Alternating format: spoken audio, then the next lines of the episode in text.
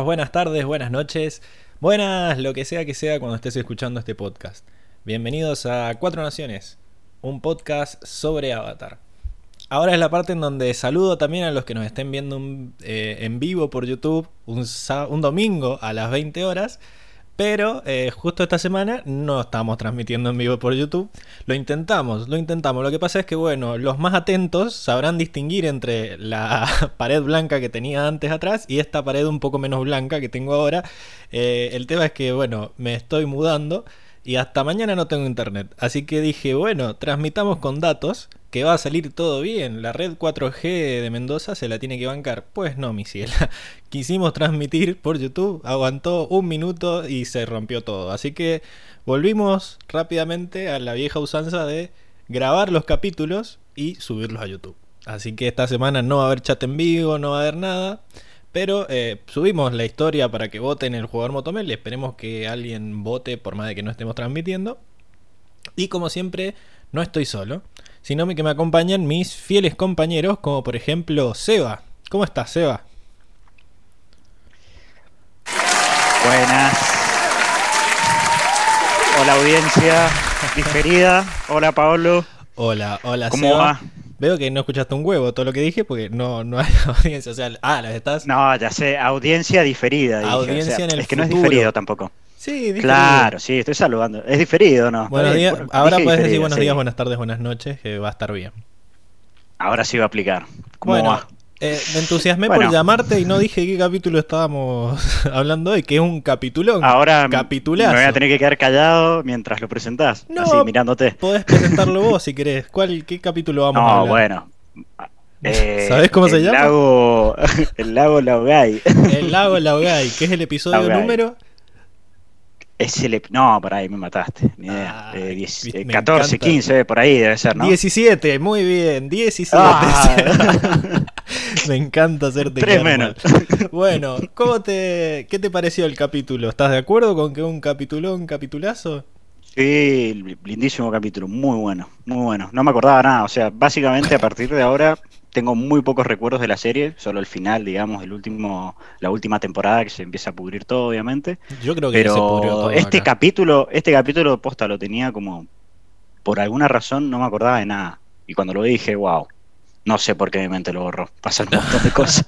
bueno, está bueno. Muy buen capítulo, muy buen capítulo. Muchas veces yo he deseado que mi mente se olvide de las series para poder verlas de vuelta desde el principio. Así que creo que has tenido una bendición de poder ver este capítulo sin acordarte nada. Porque siento que tiene de todo. Es uno de esos capítulos en donde hay pelea, hay drama, hay muertes, hay momentos, hay consecuencias también. Como que es un punto de inflexión en el arco de varios personajes. Así que. A ver, o sea, sí, lo, lo, más fuerte que pasa en la serie no me acordaba tampoco. Así que fue como verla de cero, decir, ah, la mierda, ah, la chucha. la chucha. Bueno, eh, para mí es un 10 este capítulo, pero como siempre, no importa lo que diga yo ni lo que digas vos, sino lo que diga el Enricómetro. Así que vamos a presentarlo a Enrico. ¿Cómo estás, Enrico?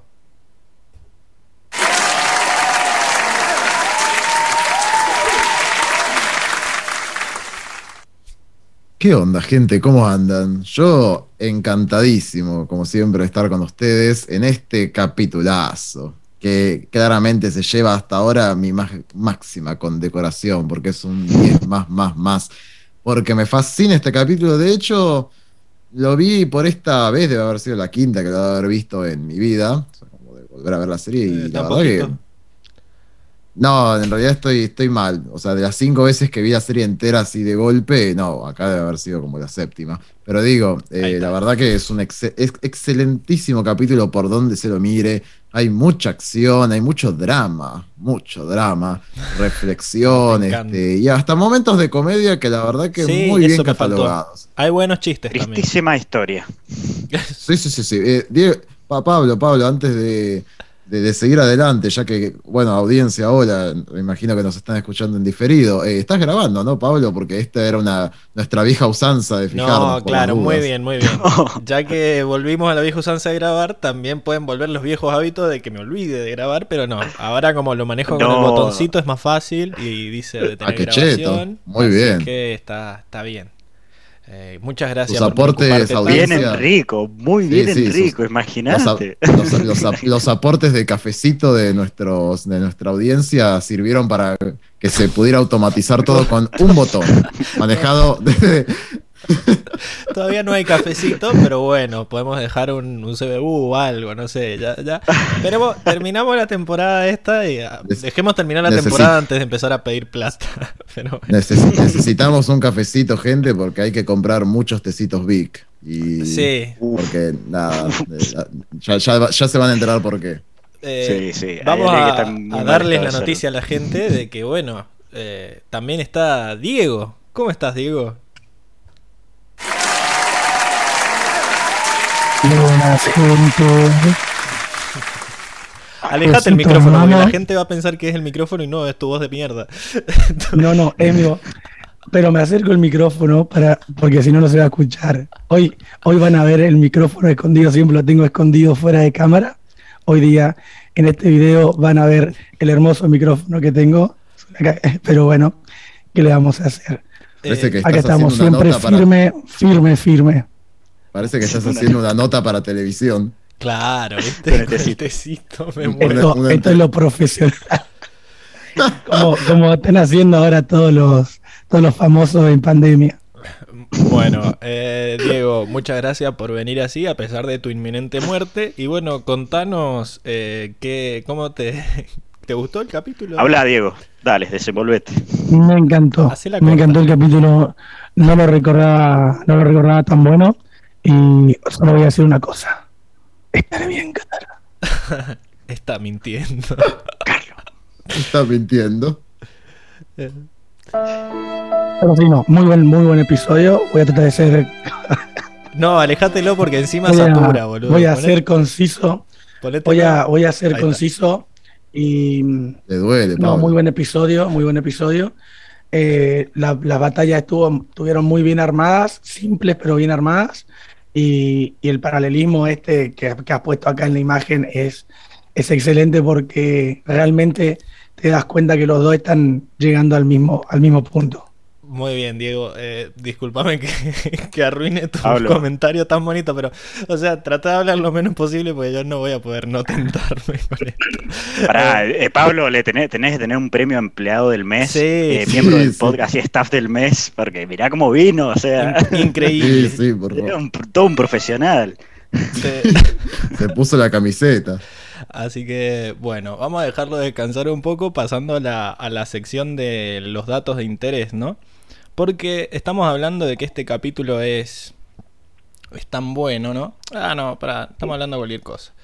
Bueno, lo primero que tenemos que hacer es deshacer. Oh, ya la cagué, pero bueno. Eh, lo que tenemos que hacer es deshacer el empate que hubo la semana pasada con respecto a la, al jugador Motomel. Que, bueno, eh, hubo un empate porque Diego y la audiencia en vivo decían que el jugador Motomel era APA y Enrico y yo decíamos que por el contrario era Suki. Eh, entonces vos, Seba, que en el chat habías votado por el gurú y estabas más solo que Adán en el Día del Padre, eh, vas a tener que cambiar tu voto para elegir entre APA y Suki, digamos. Acá Francisca Árboles Ríos nos dejó un comentario diciendo que por supuesto que mi voto es para APA. Se suma a todos los otros votos de APA que tenía eh, del público. Así que vos vas a ser el que defina el desempate. Ah, eh, ¿cómo? El, voto es un balotaje esto. Claro, Seba tiene que definir. Ah, no sabía, ok. Qué, responsabilidad, me encanta. empatado, por suerte, Y, y Sí, sí, lamento, sí. para, lamento para los que votaron a APA, se me va a hacer fácil votar por Suki. Sí, bien. Claramente Suki. No sabía justifico, me tomo cinco segundos para justificarlo nada más y, y es la que fue y lo salvó cuando APA ya estaba casi tocando fondo, digamos. Exacto. Muy bien. Justo bueno, ya que esto es un balotage, Diego, vos podés ser. po- Podés, re- podés redefinir tu voto, Diego. No. Y si querés, Ok. Es el. Es, es el abuelo hijo de puta que no quiere firmar la sucesión. No, no, se va a morir. Bueno, lo bueno es que le queda poco, boludo, ¿viste? Ya está. Eh, claro, estamos esperando. ¿eh? No, ¿cómo? Bien, eh, así Suki gana Ok, su bueno, primer sigue, moto. sigue indefinido entonces. ¿Cómo? no te escuché. Y no queda No, indefinido. no, esto. 4-3. No, no, ganó Seba. Ganó Suki. Yo. La moto va para Seba. La voto va para Seba. No, a ver, somos tres contra dos. ¿No? El, el público y Diego votaron a APA. El voto de Ah, Francisca razón. está dentro del público. Ah, claro, ok, entiendo. Pero quería poner el comentario que nos había dejado Francisca. Así que bueno, Suki se va con su primera moto. Y ahora tengo una sorpresa que más o menos lo, lo spoileé, empezando por cualquier imagen, que es que eh, Luis Gessi, que es uno de nuestros más nuevos eh, seguidores, nos mandó por el Instagram una tablita, un ranking de cómo están hasta ahora los, los personajes, ¿no? Cuántas motos se ha llevado cada uno. Y hasta ahora se lleva la delantera Ang con 4. Después Katara, Soka y Azula van con 3. Acá Azula tiene mucho más mérito porque ha estado en menos capítulos. Así que vamos a ver si, si- si sigue así después. Tenemos dos para Zuko, Airo y Toph. Y después tenemos un par de personajes con uno. Que son generalmente personajes no dentro del elenco protagonista, ¿no? Que son Suki tiene uno, Longfeng, Yue y eh, el otro era Jong Jong. Ah, y Kiyoshi pero. Qué, ca- qué calidad, eh. Uh, es- esa motomel robada. Sabía que iba a decir Eh, algo, ¿qué- qué- Enrico.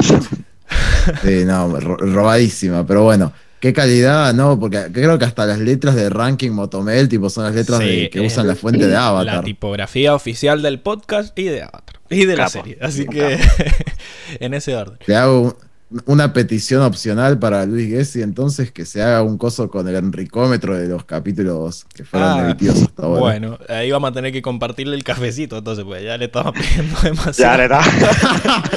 Lo contrataban, Pero bueno. sí, esto con medio tiempo lo, lo, lo sacás. Sí, Medio bueno, esperemos que el mensaje le llegue a la tribu Agua de Lanús, de donde se presentó él la semana pasada, así que yo creo que se va a aprender. Aprovechemos ¿no? de la gente Vamos. que trabaja gratis, como, como todos los empleados negre- No, empleadores capo, negreros de este país. No, no. Bueno, vamos a, a los datos de interés. El escritor de este capítulo es Tim Hedrick, que cada vez sube más en mi ranking personal de escritores, porque la verdad que este capítulo está muy bueno. Eh, él trabajó en 10 episodios. No voy a decir en cuáles, porque voy a hacer un resumen al final. Eh, también trabajó en La leyenda de Korra, en The Rise of Voltron y en la serie animada de Rápido y Furioso, que esta vez no la voy a bardear. y la directora también de 10 episodios es Lauren McMullan, una vieja conocida, eh, y este es su décimo episodio. Nos vamos a despedir de Lauren, la verdad que no, no este es el último episodio en el que trabajó, así que le vamos a poner la musiquita. Pero bueno, eh, seguro vendrán otros directores mejores. Loren fue una, una directora que empezó su carrera en King of the Hill, esta serie de Fox de los años 90. Y después siguió trabajando con Matt Groening en Los Simpson, donde dirigió unos 5 capítulos. Eh, también fue la primera directora de Disney en, en hacer un metraje con esa, con esa compañía, digamos, en Get Horse y estuvo nominada al Oscar como mejor directora de un cortometraje. Y también en el 2021 volvió a trabajar con Matt Groening en la serie Desencanto. Así que bueno, esos fueron los el escritor y la directora. ¿Por qué no dije los capítulos como hago siempre? Porque en realidad esta dupla de escritor-directora se ha dado en cuatro capítulos hasta ahora y en cuatro capitulazos. O sea que creo que estamos dentro de una de las mejores duplas. Porque este este escritor y directora, fueron los responsables de darnos El Desertor, que es el capítulo de Young Young, El Desierto, que es el capítulo en donde todos estamos tristes, La Ciudad de Muros y Secretos y El Lago Laogai. Así que, la verdad, creo que de las mejores duplas que tiene la serie, este Hedrick McMullen. Che, qué capitulazos. La verdad, está, está para ponerlo en el currículum, ¿eh? Pero bueno, Sí.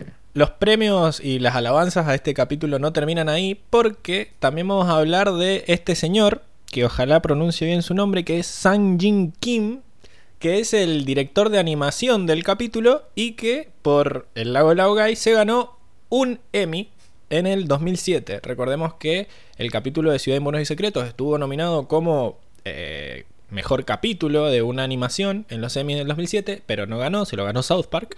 Pero eh, Sang Jin Kim estuvo nominado por eh, logro individual sobresaliente en animación y lo ganó. Así que este es el primer y único eh, premio Emmy que ganó Avatar en toda su. Así que, que le vamos a dar los aplausos a Sang Jin Kim. Sang Jin Kim trabajó en algunas series, como en Liga de la Justicia Ilimitada, eh, La Mujer Maravilla, iba a decir Wonder Woman, pero La Mujer Maravilla, eh, Batman, Asalto en Arkham y La Liga de la Justicia, El Trono de Atlantis. En todas estas eh, películas trabajó también como director de animación. Y bueno, esos fueron los, los datos de interés del capítulo de hoy. ¿Les parece que pasemos a la siguiente sección? Avancemos. Dale, vamos.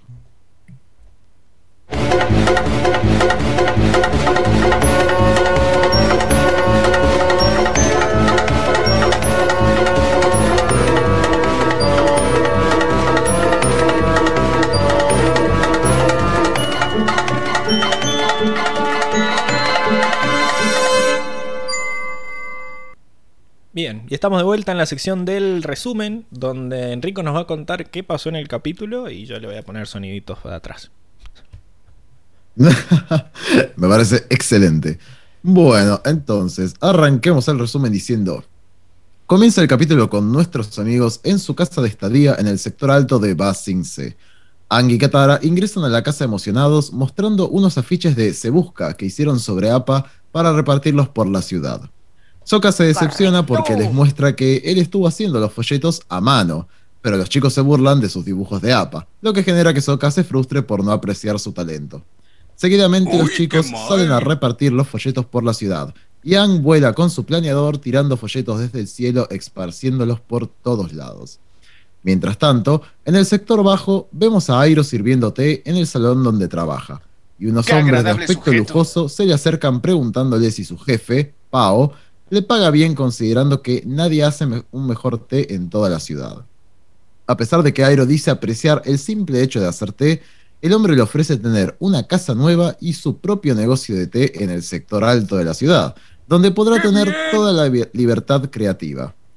Pao lo escucha de fondo y se acerca sumamente nervioso intentando convencer a Airo de que se quede a cambio de hacerlo su mano derecha en el salón de té. Pero la propuesta del hombre es sumamente superadora, y Airo, totalmente emocionado, acepta sin pensarlo dos veces. Airo y el hombre se lo comunican a Zuko, muy esperanzados por una mejor vida, pero Zuko se retira del salón con actitud sarcástica. Al salir, cae ante él uno de los folletos de Se Busca de APA. Zuko abre los ojos con furor y desorientación. Sube al techo intentando ver de dónde vienen esos folletos y queda reflexionando determinantemente. Más tarde, en su casa, Airo se encuentra pensando en nombres para su nuevo salón de té. Pero Zuko simplemente le entrega el folleto que encontró diciéndole que el avatar se encuentra en Basing Se. Airo mira el folleto intrigado y le dice que podrían comenzar una nueva vida ahí y que causando algún alboroto podrían perder las cosas buenas que les pasan. Zuko reacciona con frustración y le recrimina que solo a Airo le pasan cosas buenas y que él quiere más que una simple vida sirviendo té. A lo que Airo lo cuestiona. ¿Qué tiene de malo eh, una vida de paz y prosperidad? incitándolo a pensar qué es lo que Zuko quiere realmente y por qué. Zuko responde que él tiene un destino, pero Airo le responde que eso depende de él mismo.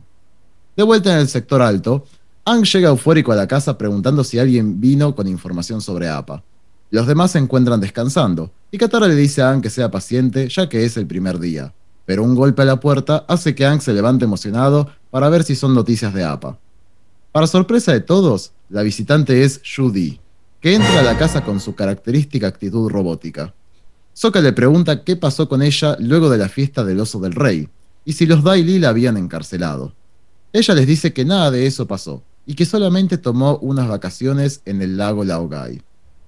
Katara le dice que luego la reemplazaron con otra mujer que dijo que se llamaba Judy, pero ella ignora esto diciendo que ella es Judy y que vino para decirles que está absolutamente prohibido repartir folletos en la ciudad sin autorización. Ang explota en rabia y la echa de la casa a los gritos diciendo que no le importan las reglas de la ciudad y que no se detendrá hasta encontrar a Apa. Nuestros amigos entonces salen de casa para seguir buscando a Apa y vemos cómo son vigilados en secreto por los Daily. Mientras tanto, en el despacho de Long Feng, este reprocha a Judy por su misión por mantener controlado el equipo Avatar, pero esta se encuentra sumamente estresada, diciendo que no cree poder seguir con el trabajo así. Long Feng entonces le dice que el rey la invita al lago Laogai, e inmediatamente Judy entra en trance y le agradece la invitación, haciendo que se retire robóticamente del despacho. Long Feng charla con los Daily sobre el peligro de no poder controlar al avatar, y que esto puede hacer que pierdan el control sobre el rey. Le sugieren encargarse de él, pero Long Feng teme que confrontarlo directamente sea muy arriesgado y piensa en cómo poder seguir manteniendo su control secretamente. Afuera, nuestros amigos se, se separan para pegar folletos por la ciudad. Mientras Katara pega fichas en el sector bajo, es llamada por la espalda por Jet. La confusión de ella se transforma en enojo y ataca a Jet con una ola de agua gigante llevándolo a un callejón cerrado. Jet se defiende, pero ella lo inmoviliza contra la pared con hielo. El resto del grupo aparece e interrogan a Jet. Él les dice que cambió y que ya no está con su pandilla, que solamente quiere ayudarlos a encontrar a Apa. Katara, muy enojada, dice que no pueden confiar en él y que puede que esté mintiendo. Pero Toph toca la pared donde se encuentra Jet y dice que no está mintiendo, ya que al mentir hay una reacción física y ella es capaz de sentir las vibraciones de su corazón y su respiración para saberlo. Jet es liberado y este lo lleva a un galpón vacío. Katara se prepara para defenderse ante una trampa, pero él les dice que trabaja por ahí y que escuchó a unos hombres hablar sobre una criatura como Apa. Toph encuentra en el piso mechones de Apa y confirman que estuvo ahí. De pronto, un viejo barrendero les dice que llevaron a esa criatura a una isla llamada Cola de Ballena el día anterior. Ang se emociona y decide ir a esa isla, pero Sokka se desalienta al ver que se encuentra muy lejos, cerca del Polo Sur, y que les llevaría semanas llegar hasta ahí. Ang dice que no importa lo que cueste, seguirán buscando a Appa y Jet decide acompañarlos pese a la desconfianza de Katara. Caminando por la ciudad, Longshot y Smellerby encuentran a Jet y se acercan para abrazarlo, lo que genera que nuestros amigos desconfíen de él, ya que dijo que no estaba más con ellos. Jet se encuentra sumamente confundido y dice que es cierto, que ahora vivía una apacible vida en la ciudad lejos de ellos, pero Smellerby les dice que lo dejaron de ver cuando los Daily lo secuestraron. Jet desmiente esto y genera mucha tensión, porque Toph logra percibir que ambos están diciendo la verdad.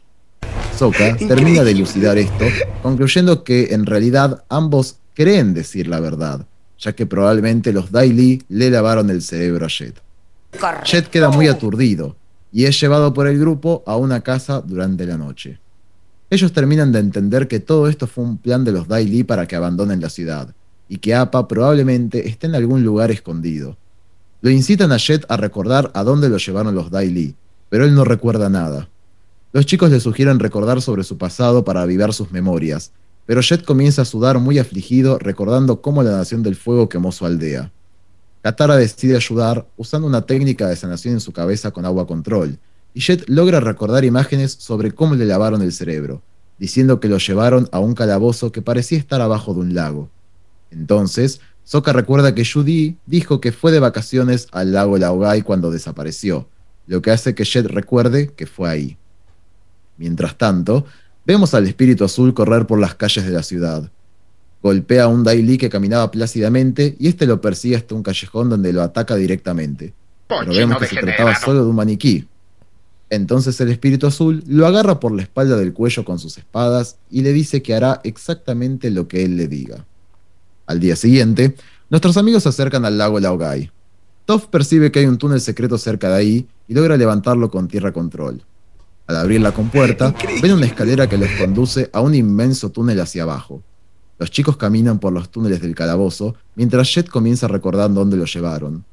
Entre los numerosos cuartos, logran ver uno donde un Dai Li entrena mentalmente a un montón de mujeres llamándolas Di y recitando el mismo discurso de bienvenida que dio a nuestros amigos.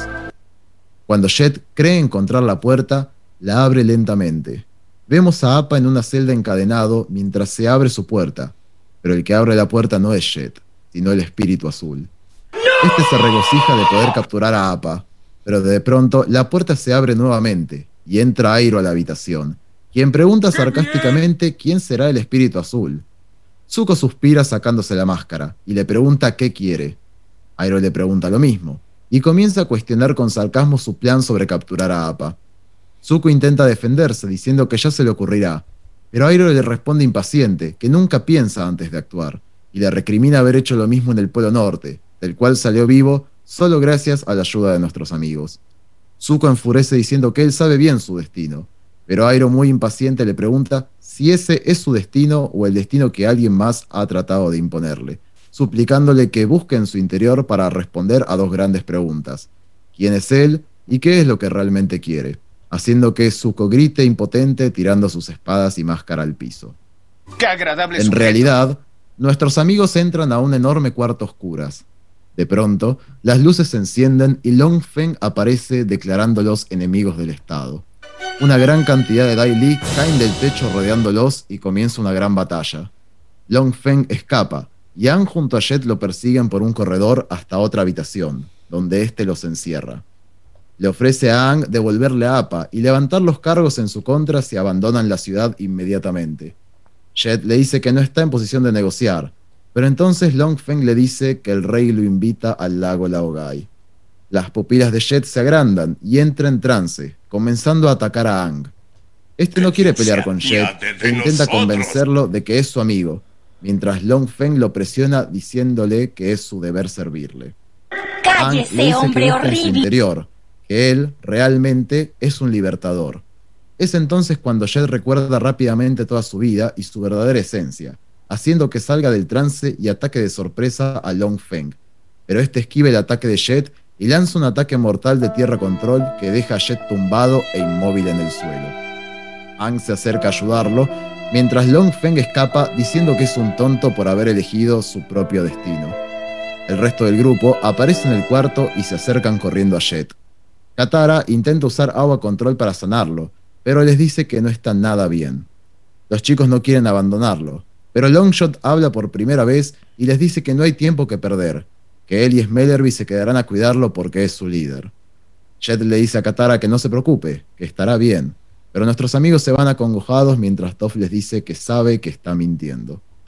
Nuestros amigos llegan a la listo, ¿por celda de Appa, pero este ya no se encuentra allí y deciden salir del calabozo para ver si logran alcanzar a Long Feng, que seguro logró llevárselo. Toph abre un túnel para salir del lago y corren por la orilla mientras son perseguidos por los Dai Li. Llegan a una encrucijada donde son acorralados por Long Feng y el resto de los Dai Li. Pero de pronto, Momo aparece y vuela hacia el cielo, viendo cómo Appa se aproxima volando y embiste con su cabeza los muros creados por los Dai Li, haciendo que todos se alejen asustados. Long Feng es el único que confronta a Appa intentando atacarlo, pero este lo muerde de la pierna y lo revolea lejos dentro del lago Laogai. Nuestros amigos, atónitos, gritan eufóricos abalanzándose sobre Appa para abrazarlo. Felices y unidos, nuestros amigos se alejan de la zona volando sobre Appa nuevamente, mientras vemos como Airo y Zuko salen de la entrada del lago. Airo le dice a Zuko que hizo lo correcto y que vuelva a empezar, mientras Zuko mira entristecido la máscara del espíritu azul mientras la deja hundirse en las aguas del lago Laogai.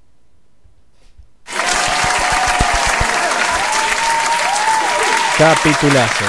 Capitulazo, la verdad. Eh, me acuerdo la primera vez que vi esa escena de que abren la puerta y vos decís, sí, lo encontraron y aparece el cochino de Zuko. Y yo, no, ¿por qué? ¿Por qué me siguen haciendo esto? Déjenme. Porque me déjenme- persigue la desgracia. Claro, hace como siete capítulos que no sabíamos nada de APA y, y nos juegan con, con nuestros sentimientos así. Eh, pero no, no. Un, una sorpresa tras otra el capítulo, me, me encanta. Y lo que les quería preguntar es si ustedes entendieron de toque que, que, estaba muerto, o si entendieron algo de esa escena, o si en realidad creen que no está muerto, no sé. Eh, no, Pablo, está muertísimo. creo, no sé si, si, te. O sea, creo que por lo menos para mí creo que fue bastante claro. Como de, esto no está nada bien, se quedan con ellos, se larga a llorar, eh, voy a estar bien y está mintiendo. Creo que. La construcción de la escena, todo. Aparte, Toff dijo que estaba mintiendo, sí. Claro, porque hay un tema con esto de que no podían dejar claro que se murió porque Nickelodeon. Eh, entonces tuvieron que darles vueltas al asunto y, tratar de dejarlo bien, bien claro como pudieran. Eh, yo siempre me quedó la duda de que la primera vez que lo vi, cuando Longshot les dice que se vaya, qué sé yo, y cuando se van los chicos y saca la flecha y, tensa el arco, yo pensé que le iba a clavar la flecha a Jet hasta que después muestran que, está, apuntando hacia el, hacia el horizonte, hacia la puerta, a ver si aparece ah, alguien. ok. Pero, no, igual re heavy. Porque viste que como que lo mira, lo mira al piso y ahí tensa la cuerda y yo dije, no, lo, lo va a matar. Y, después muestran que no, que está mirando para allá. Para mí eso lo hicieron a propósito. No sé si era como que... Eutanasia se llama eso. Claro. para que no sufriera. Para mí lo iban a dejar, esa iba a ser la escena, como que el chabón tensaba la cuerda y después le agregaron lo otro porque los de Nickelodeon dijeron, no, no, ¿cómo, cómo van a hacer eso? ¿sabes, ¿Sabes qué pasa? Que si hubieran mostrado como como un recorte del plano en el que él tensaba la cuerda, la sacaba, ahí te podían llegar a dar a entender que era importante eso. Pero era una escena red desde lejos, como que él la sacaba y medio que pasaba desapercibida. No sé. Entonces no creo que hayan querido dar a entender eso. Esa es mi teoría falopa del día, así que para mí Nickelodeon no dejó que ese fuera el último frame de la escena. Para mí tuvieron que agregarlo de... Porque encima le, le, dispara a la nada, o sea, está ahí mirando si viene alguien con la puerta mientras la otra llora, entonces bueno, no, me, dio esa sensación a mí la primera vez que lo vi. Eh, pero sí, para mí. Igual es como muy rara la escena, ¿viste? Porque, o sea, le pega una piedra, no, no sé dónde le pega tampoco, le pega en la cabeza, en el Porque no te lo muestra, claro, te muestran como... la piedra, el pedazo de piedra y el chabón en el piso. no hay sangre tampoco. Por la altura de la piedra, le, rompe todo el pecho. Le rompió las costillas. Sí, totalmente. Exacto. Para mí, para, mí algo así. Totalmente, fue un golpe seco al torso, aparte capaz cayó bien de golpe al piso y se le partió la cabeza o la columna, una cosa así. Eh, todas las cosas que pasarían en este mundo si no fuera una serie para niños en realidad. Que le pasaron todas ayer, pobre. Pero bueno. Le pasar, dijeron claro, o sea, eh, nunca vimos cosas como, no sé, un, buen pedazo de hielo que le atraviesa el cuerpo a alguien. Bueno, cosas que pasarían en este mundo de no ser porque es ATP. Pero bueno, sí. Eh, ¿Y ustedes se pusieron tristes cuando murió Jet? ¿Llegaron a quererlo tanto? Porque yo siempre, yo siempre lo odié. Entonces ahora como que circunstancialmente era, era aliado, pero para mí siempre fue un heel. Entonces como que no me dolió tanto. Como, como triste, tristeza, no, pero digamos, este, vos decís, che, qué pedazo de muerte, o sea, como dura la escena, porque aparte me parece que se reivindicó mucho ese final en el que él, bueno, demuestra su esencia, ¿no? Donde él quería luchar por algo que él consideraba correcto, como bueno, y la terminó pagando cara. Bien, bueno, sí, me parece que no debería haber hecho esa pregunta. Pasemos a la siguiente sección, que es más como de personajes, y ahí la, debatimos, la debatimos mejor. ¿Les parece? A ver, Vamos, vamos. Mejor.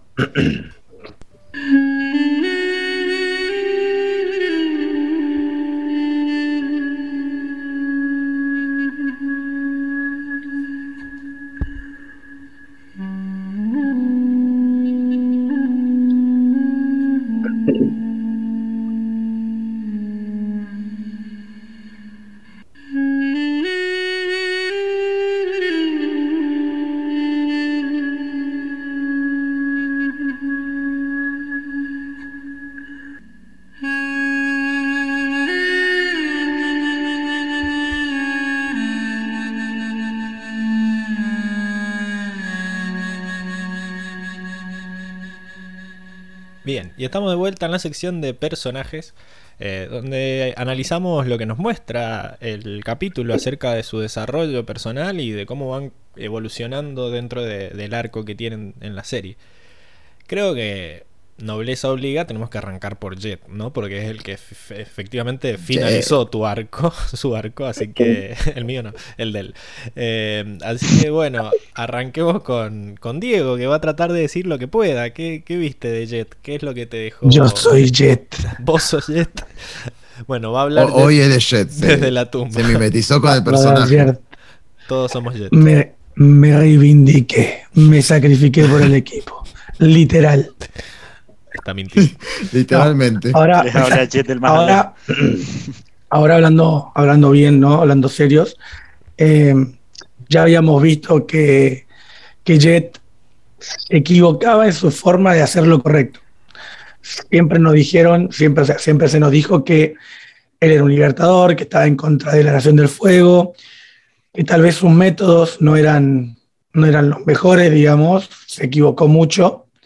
Llegó acá, intentó formar una nueva vida, dejar atrás su pasado equívoco y volvió a caer en, en equivocarse nuevamente hasta este momento. Hasta este momento ente- donde entra en trance por Longfeng y Ang le dice, pero vos recordás lo que sos, vos recordás lo que te importa. Y él ahí donde, donde él sabe, es más, esa, esa escena donde cierra los ojos y ataca a Longfeng, sabe que, que probablemente termine mal. ¿Entendés? Y aún así toma la decisión de hacer lo correcto, que es lo que siempre ha querido hacer en realidad, solamente que no ha sabido hacer lo correcto para hacer lo correcto. No sé si se entiende. Eh, bueno, yo creo que lo, lo que gana mucho en entender a lo que hace Jet es el hecho de que hoy vimos en este capítulo los flashbacks de cómo le quemaron la. de cómo le quemaron la. digamos, su, su pueblo. Como nosotros sabíamos que la Nación del Fuego había atacado y le había matado a los padres, qué sé yo, pero digo, el verlo con tus propios ojos, cómo, digamos, lo traumó, porque era un nene súper chiquito, ¿no? Y, y cómo lloraba y todo, creo que el hecho de que eso lo haya definido tanto como, como persona, creo que el que lo hayan obligado a olvidarse de eso es lo que hizo que eh, termine, digamos, odiando tanto a Long Feng y que lo haya, haya decidido atacarlo aunque finalmente le haya costado la vida, ¿no? El, el hecho de que le hayan borrado toda su personalidad debe ser durísimo para él, que, que el trauma lo definió tanto, ¿no? Mm. Sí, sí, sí, sí. No, es que es, es una cosa terrible. eh, ver, digamos, todo eso de, de chico, digamos. De. Bueno, nada, es es una escena fuerte para, para pensar en cómo se le destruyó la vida.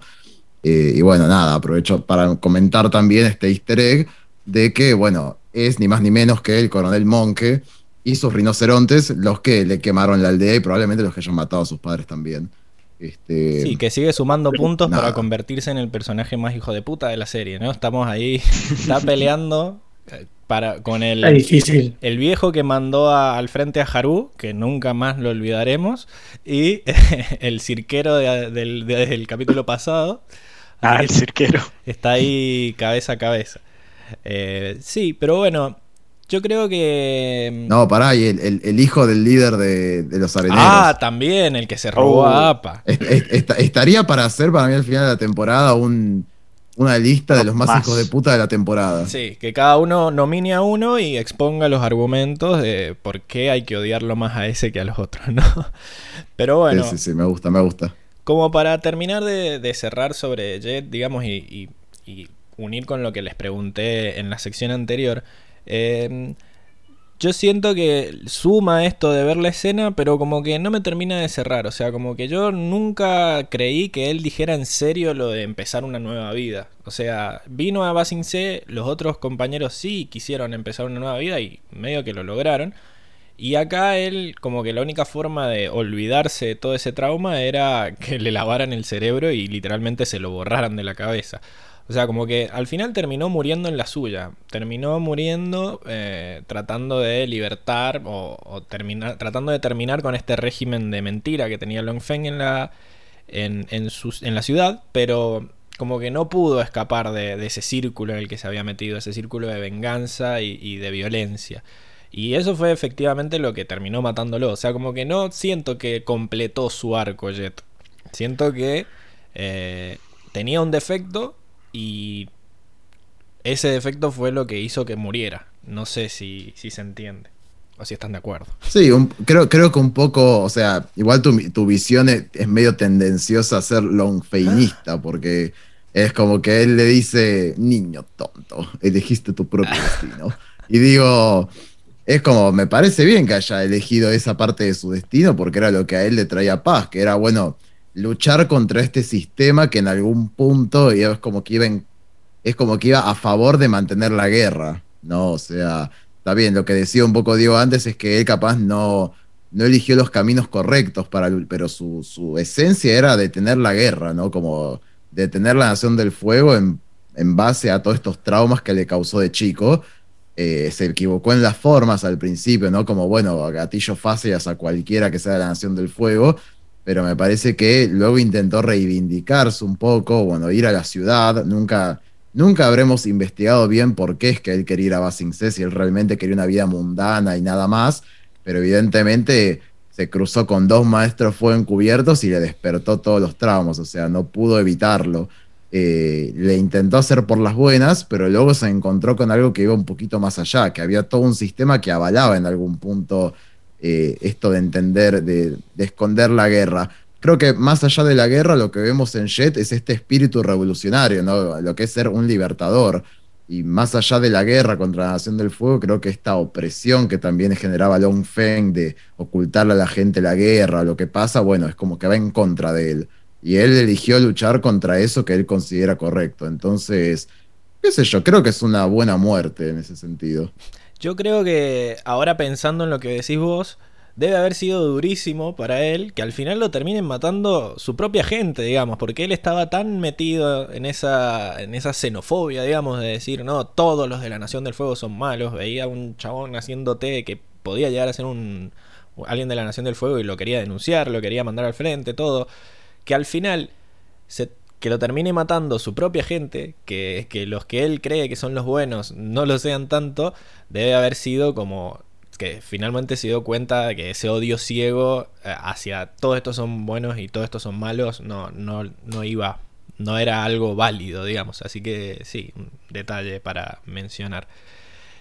Y bueno, no sé si, si ustedes vieron que cuando habló con Katara volvió a ser el jet, eh, digamos, canchero, el, el, jet seductor, sí. como que trató de, de, volver a eso de cautivarla y Katara ni cabida le dio, ¿no, Diego?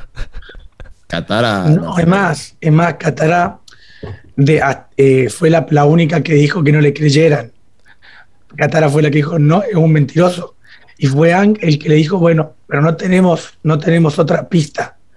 No tenemos otra pista y incluso ella le dice, bueno, pero te voy, te voy a estar mirando. ¿Viste? Exacto. Es más, incluso cuando, cuando, está, cuando está en el galpón este, que está el barrendero, lo mismo. Le dicen, yo voy con ustedes, no es necesario que vengas. O sea, se lo deja siempre, se lo deja siempre bien claro que no, no, no lo quiere cerca y que no le cree nada. Y que ya vemos que el que él apareciera fue una jugada de Long Feng. Claro, claro. Si no, él tampoco hubiera aparecido. Eh... Sí, fue en realidad capaz, pero era una casualidad del destino. Digamos que uh -huh. la actitud de Katara es de total resentimiento contra sí, Jet. No, nos está mostrando sí, no, no de sé, que Katara sí, no olvida. Sí, resentimiento. Exacto. Pero sí después se lo ve preocupada cuando, bueno, cuando le lo cura y dice está mal. O sea, lo dice con un real, como que preocupada. Y ahí es donde te das cuenta de que lo quiera o no lo quiera, igual se preocupa por, por, por la salud de, la, de, las personas, como quien dice. Sí, vamos, Porque, vamos por partes. Yo creo que lo por primero. más que estuvieran peleados. Lo, lo, primero que hay que ver es cómo reacciona ella a que aparezca Jet nomás, ¿no? Eh, porque recordemos que a ella la tomó de boluda ella. todo el, todo el capítulo. Sí. Eh, ella había confiado 100%, o sea, era re ilusa en ese capítulo donde aparece Jet. Entonces, como que al descubrir la verdad, le rompió el corazón y ha quedado esa daga eh, clavada ahí. Entonces al verlo de vuelta y que encima no dice nada, se hace el boludo como si nada pasara, eh, directamente lo ataca con, con como lo atacó en su momento, pero en versión por 100, porque ahora es una maestra agua, ¿no? Eh, y vemos que va directo a la violencia. Y me gusta una frase que dice, eh, porque él le dice que cambió, que qué sé yo, y ella le dice, que otra chica te crea. O sea, como que no es que, otro boludo te crea, sino que, otra chica, como que ella cree que la está chamullando de vuelta para volver a usarla. Como que todo el tiempo ella lo lleva al, al amor que le sintió en algún momento. ¿No? Sí, yo quiero remarcar algunas cosas. Toff, le dice, ¿qué fueron pareja o algo así? ¡No! bueno, justamente, quiero remarcar esas cosas porque en realidad la primera reacción que vemos de Katara con Jet es que se sonroja. Se enoja, pero eh, los animadores decidieron ponerle una, un cosito de sonrojo a Katara. Y, pero vos decís por eso que, digo el, que el sonrojar no importa nada, no implica nada. Me vas a terminar dando la razón que, se sonroje es que esté enamorada. A ella le gustaba Jade, sin duda. Por eso digo que ella tiene resentimiento contra Jade. O sea, claramente su todo este odio y desconfianza que tiene es porque ella se encuentra dolida, boludeada por lo que pasó en el pasado. Y no lo logra superar ella.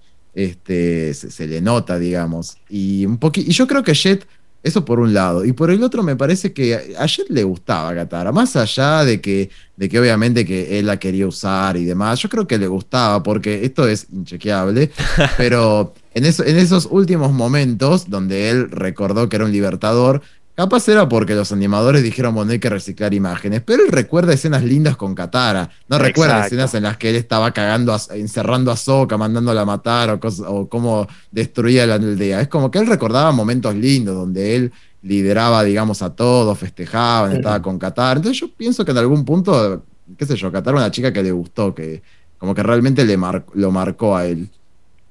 Eh, sí, yo creo que lo... Sí, puedo, no, no tengo nada para objetar tu teoría. Eh, yo en ese momento, al ver solo el primer capítulo, me parece que no le gustaba, que era solo que él la estaba utilizando. Pero puede ser que ella recuerde, que él recuerde esos momentos como momentos de felicidad, ¿no? Pero creo que va más por el hecho de reciclar escenas, porque fue el único capítulo donde lo vimos siendo un libertador, ¿no? Pero bueno, eh, puede llegar a ser. Volviendo a Katara. Lo dije que era inchequeable. Claro. Por eso, a mí no me convence tanto la teoría, pero no, no tengo forma de refutar. son esas cosas que son incomprobables, pero también irrefutables. Eh... Mis, favoritas.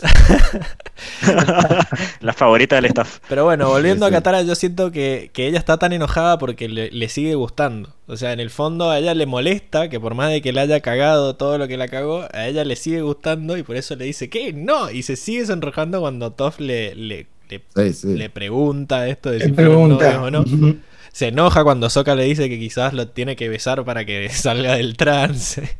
Eh, uh, esa parte es durísima. ¿Por qué no lo besas vos? Le dice. Eh, pero bueno, la vemos al final que ella se preocupa un montón cuando muere.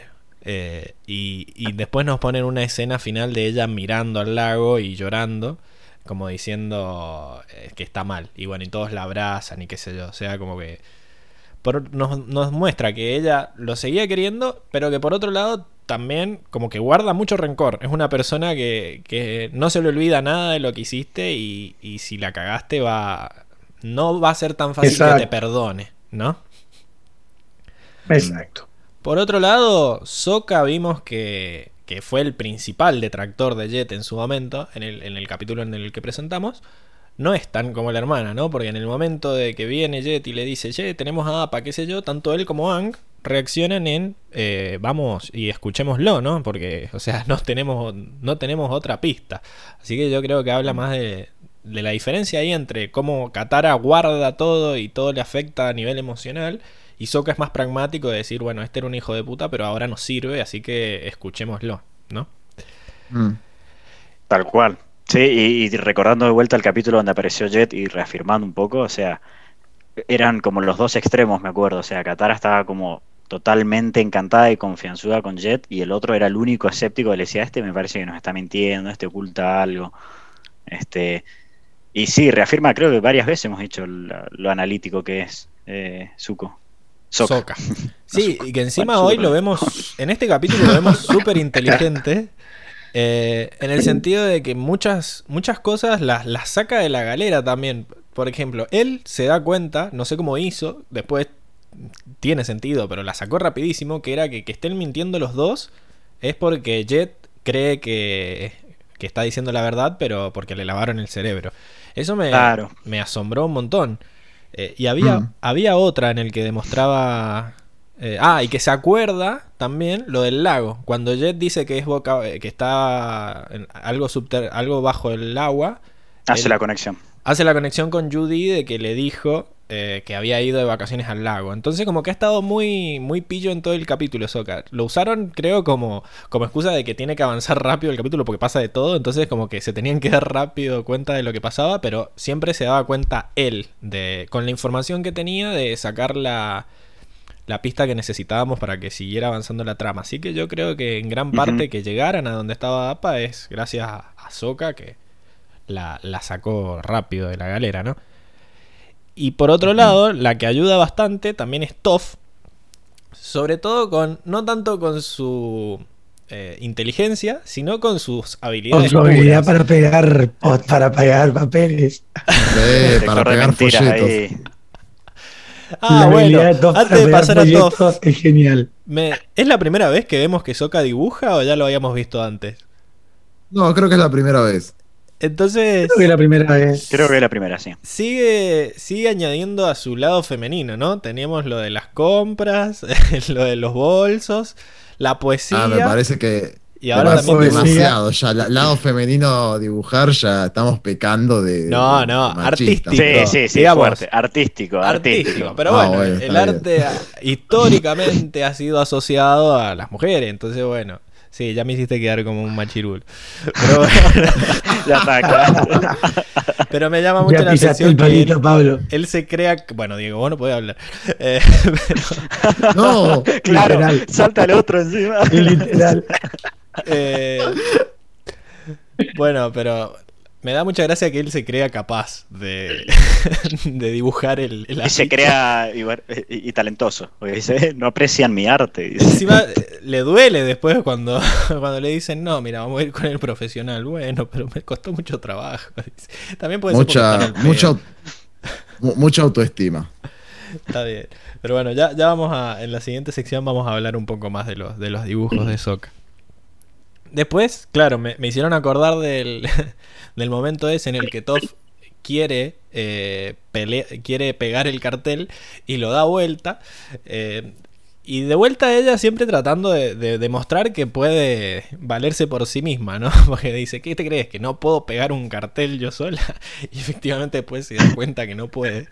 Y, y dice, bueno, mejor me voy con Sok. Y, y el otro mini momento también es cuando finalmente decide Anne que no le va a hacer caso a Judy y que va a hacer lo que se le cante el culo. Y muestran cómo rompe la casa a la mierda. Dice, sí, a romper, A las romper la reglas. regla. Que era- tipo, Quería- era necesario. Sí, Tenía ganas de. la arma en dos segundos. Después cuando entra el chiflón a la para más noche. placer. Sí, Bueno, una pared y listo.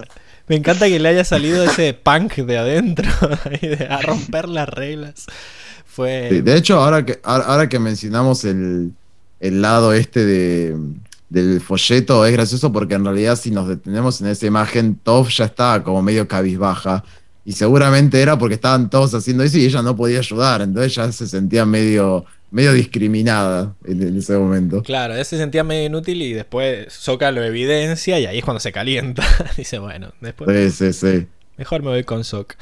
Pero bueno, eh, aparece la habilidad esta eh, de que puede. es un. ¿Cómo se llama? Un polígrafo andante. Detector de mentiras. Claro. Mm, sí, es cierto. puede, eh, mediante la respiración y, y los latidos del corazón, que supongo que lo, lo escucha por las vibraciones que hace en la Tierra o por su oído entrenado, no sé.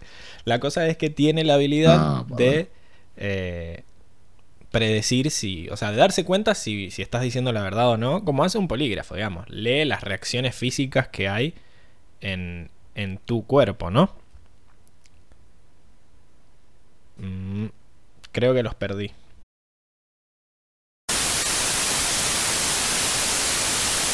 Porque voy a, voy a editar esta parte porque se me trabó mal y no me contestaron como por 3, 4 segundos. Eh, así que. Bien. No sé qué fue lo último que dije. Oh, fuck. ¿Qué estábamos diciendo antes de que se cortara? Mm, No lo sé. La verdad es que no lo sé. pero- No me estaban dando Eh, bola. pará, estábamos con Toff. De que. No, pará, pará, estabas con Toff. Estábamos con Toff. que-. No, estábamos hablando de que Toff y que rompió todo y que eh, se enojó cuando, cuando Soka evidenció No. que no podía pegar boletos. Mm. Estábamos hablando de No que era. De que era un detector de mentiras andante. Y de que. Ah, bien, el Eh, polígrafo. ahí. Y yo dije que era por el tema de. No sé, dije algo del oído y, y no sé, y Enrico dijo algo como no, Pablo, no sé, no entendí esa parte. No, no, no lo recuerdo, profe, pero por favor, deje, déjele a Diego que se está muriendo. Profe, Yo. Bueno, por eso. Lo vinieron eh, a retirar a Diego. de última, decí ahora que te vas, porque no sé, no se escuchó nada. Porque se escuchó como rápido todo. Así que despedite ahora. Bueno, yo me, me despido, me está doliendo mucho la garganta, muchas gracias por, por estar. Yo voy a estar bien. Está mintiendo. Mi- Diego, Diego, dejo, deja, deja el dejo acá motomel. el, dejo el motomel.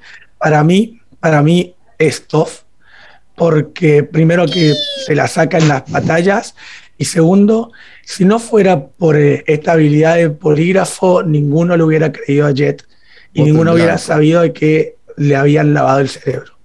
Así bien, que yo creo bien. que para mí eh, es fundamental por, por detalles, por detalles, pero son piezas fundamentales.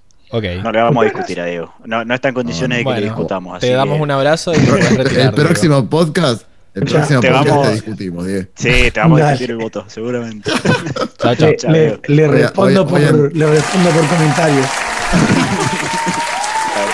Voy a andar por unos quesitos Vic.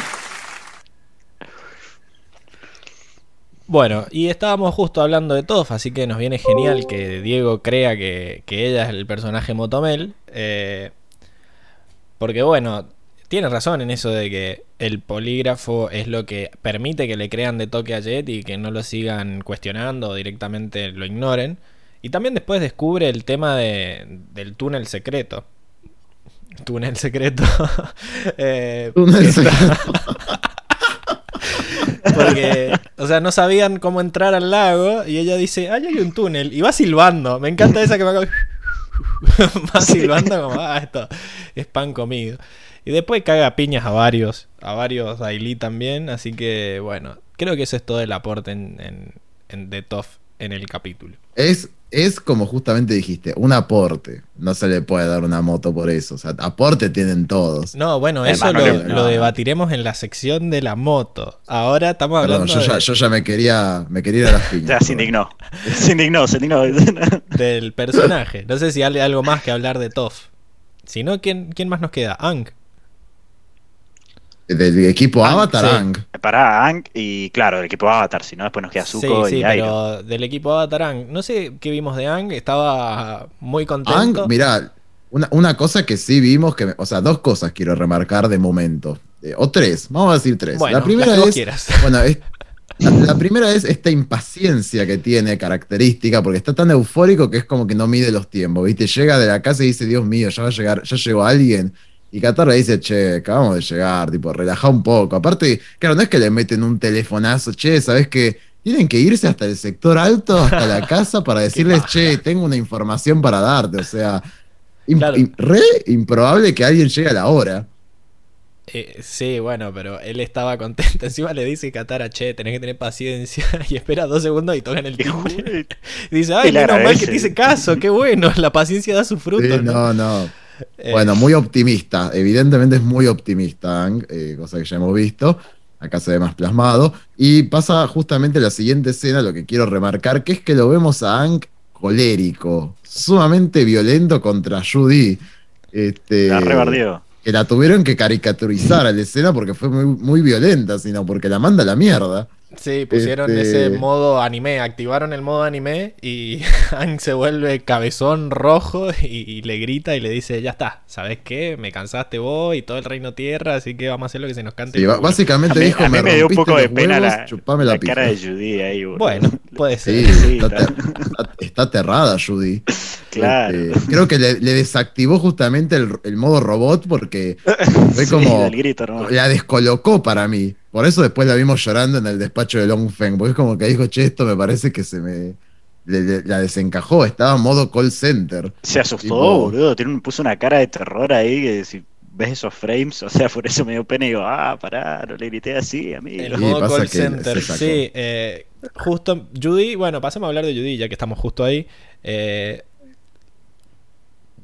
Judy me genera... el- ya hablé de, de mi odio a los call centers, lo dije en el podcast pasado. Hab- hab- Habíamos hablado en Ciudad de Muros y Secretos esto de como de esta actitud. Creo que también lo habíamos visto un capítulo antes, eh, en, el, en el paso de la serpiente, con todo este tema de la burocracia, Ah. ¿no? Como esto de que parecen medio despersonalizados a un nivel Eh, inhumano. Bien, porque yo no me acuerdo qué cosas dije y qué no, y no iba a repetir la historia de vuelta. Así que gracias, Enrico, por ser la, la Ah, bibliografía. Igual igual no, sé si, no, no sé si centers. tenés una historia al No, respecto, no, la mi que no historia me es que- me causa mucho eh, rechazo los, los- los- las personas que trabajan como call center porque me viven rompiendo los huevos, pero por otro lado pienso después que son personas haciendo su trabajo y es como que no sé hasta qué punto el que sea su trabajo lo exime de, de romper tanto los huevos. Y acá Judy es como lo mismo, ¿no?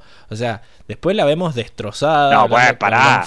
No, pero claro, pero eh, pensá que, o sea, el capítulo te muestra también cómo las crean a las Judy y yo creo que ahí no, no te queda margen para juzgarla, digamos. Es como, Es que en realidad, eh, claro, como dice Seba, nosotros vemos que a ellas las hipnotizan y para mí fuera de joda que cuando Ang le gritó que la- es un- la desencajó porque socialmente fue como Sí, heavy, para mí lo que hizo fue sacarla del trance, a los Jet pero más fuerte. Y, y por eso después la vemos descolocada, descolocada en el despacho de Long Feng y él se da cuenta de esto como que se humanizó de vuelta y dice a resetearla con esta clásica frase de el rey te invita al lago Laogai que me encanta. Eh, coincido, coincido con vos, Enrico, porque mm, creo que lo que usan los acá los, los escritores y los, los, que, los dibujantes eh, para mostrarte que está en el trance es esa sonrisa terrorífica que tiene, viste, que te aparece alguien así en la puerta Sí. y te cagas en las patas y se le va, se le va la risa cuando le gritan y queda con esa cara de terror, viste, de una persona normal. Pero ya para deja mí- de tener esa sonrisa. ya venía medio sacada de trance, como que no le, no le pegó muy bien esta segunda, esta recaída, porque viste que la mostraban más con ojeras, o sea, la, la animación era como que no estaba perfecta como en el capítulo que la conocimos. Llega y está como, hola, Ujú. sí, fue como, sí, fue una vacaciones, que sé yo, te muestran como que tiene un poco más de ojeras, como que está medio baqueteada por la, por las vacaciones que se tomó. Eh, que, Eh, claro, tiene, tiene ojera es- porque la mandaron al, al faro ese que te está girando, viste. Bueno, Al que lo que- decís que es porque sí. hace poco fue. está sí, la resaca del la faro resetearon todavía. ahí. La resaca del, del, fu- del faro hipnótico. Así que, bueno, sí, tenés Puede razón. Es ser. como que es medio inimputable Judy en ese sentido si le están. Sí, si no, le y, están además. la cabeza. y a- y a- sí, y además, boludo, porque qué sé yo, o sea, esto que decís de la ojera me parece, me parece razonable, porque, a ver, todo bien con que te hipnoticen, pero mantener ese estado tanto tiempo, o sea, es como que internamente la tipa está estresada y, y eso No, es lo- claro. lo- lo- como que lo transmuta el cuerpo en algún punto.